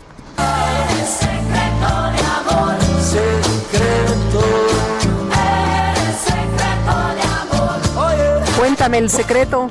Te lo cuento, sin duda, Guadalupe. Fíjate que en redes sociales se hizo viral el caso de un niño de Nayarit que fue bautizado en honor al famoso mariscal de campo de los Bucaneros de Tampa Bay, Tom Brady. Su nombre quedó así, a ver Guadalupe, Tom Brady Pérez Medina. Sin embargo, no se trata de un recién nacido, sino un menor de 10 años cuyos padres siempre han sido grandes fanáticos del veterano quarterback. Sean serios, hombre. y le dirán Tom Brady o Tom Pérez. En base a lo que has traído. Bueno, y vámonos con Gerardo Galicia desde Patriotismo. ¿Qué nos tienes esta mañana, Gerardo? Buenas noticias en materia de vialidad, mi querida Lupita. Sergio, excelente mañana. Esta arteria presenta un avance extraordinario. Es una muy buena opción para nuestros amigos que se dirigen a la zona poniente de la capital. Si dejan atrás el circuito bicentenario y su tramo Río Miscuac y se incorporan a patriotismo, van a poderse trasladar sin ningún problema hasta la zona de la Condesa, Benjamín Franklin. Es una muy buena alternativa en estos momentos para poder transitar y en el sentido opuesto para nuestros amigos que van a utilizar el circuito bicentenario, pero en su tramo Revolución, van a encontrarse con similares condiciones, todavía un avance bastante, bastante ágil con rumbo a la zona sur de la capital. Y por lo pronto, el reporte. Gracias, gracias Gerardo. Hasta luego. Bueno, y vámonos hasta Paseo de la Reforma con Alan Rodríguez. Me voy a asomar a ver aquí si lo veo. Lupita, Sergio, muy buenos días. Ya nos encontramos recorriendo la avenida Paseo de la Reforma y entre Puente de Alvarado y la zona de la Estela de Luz encontrará muy buen avance. Exactamente ambos carriles de la circulación se encuentran completamente despejados, tanto los carriles centrales como los carriles laterales. Invitamos a todos los amigos automovilistas a no, a no rebasar los límites de velocidad para que lleguen con bien hacia su destino. Por otra parte, la zona del eje central Lázaro Cárdenas, a partir de Fray Servando y hasta el cruce con el bajo puente de Garibaldi, encontrará ligeros asentamientos, realmente son muy ligeros, provocados únicamente por el cambio de luces del semáforo. Por lo pronto, Sergio Lupita es el reporte. Muchas gracias, Alan. Gracias, muy buen día. Y ya nos vamos, ¿no? Pues parece que sí, ya son las 9.54, pero no te preocupes, Guadalupe. Si quieres, nos escuchamos mañana en punto de las 7. 7 me parece muy bien, me parece muy buena hora, así que nos escuchamos entonces mañana. Que les vaya a todos muy bien. Si pueden, hay que leer. Eh, ¿Te acuerdas de un libro muy famoso, una obra maestra, Frankenstein? Eh, claro que sí. Sí, bueno, pues eh, Mary Shelley está siendo recordada porque murió el primero de febrero de 1851. Bueno, pues leeremos Frankenstein. Hasta mañana, gracias de todo corazón.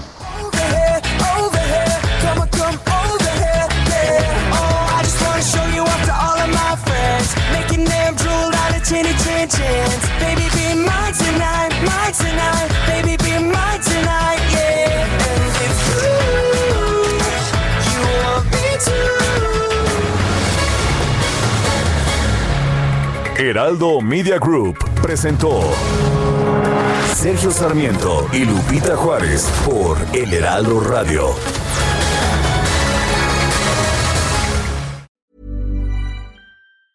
Tired of ads barging into your favorite news podcasts?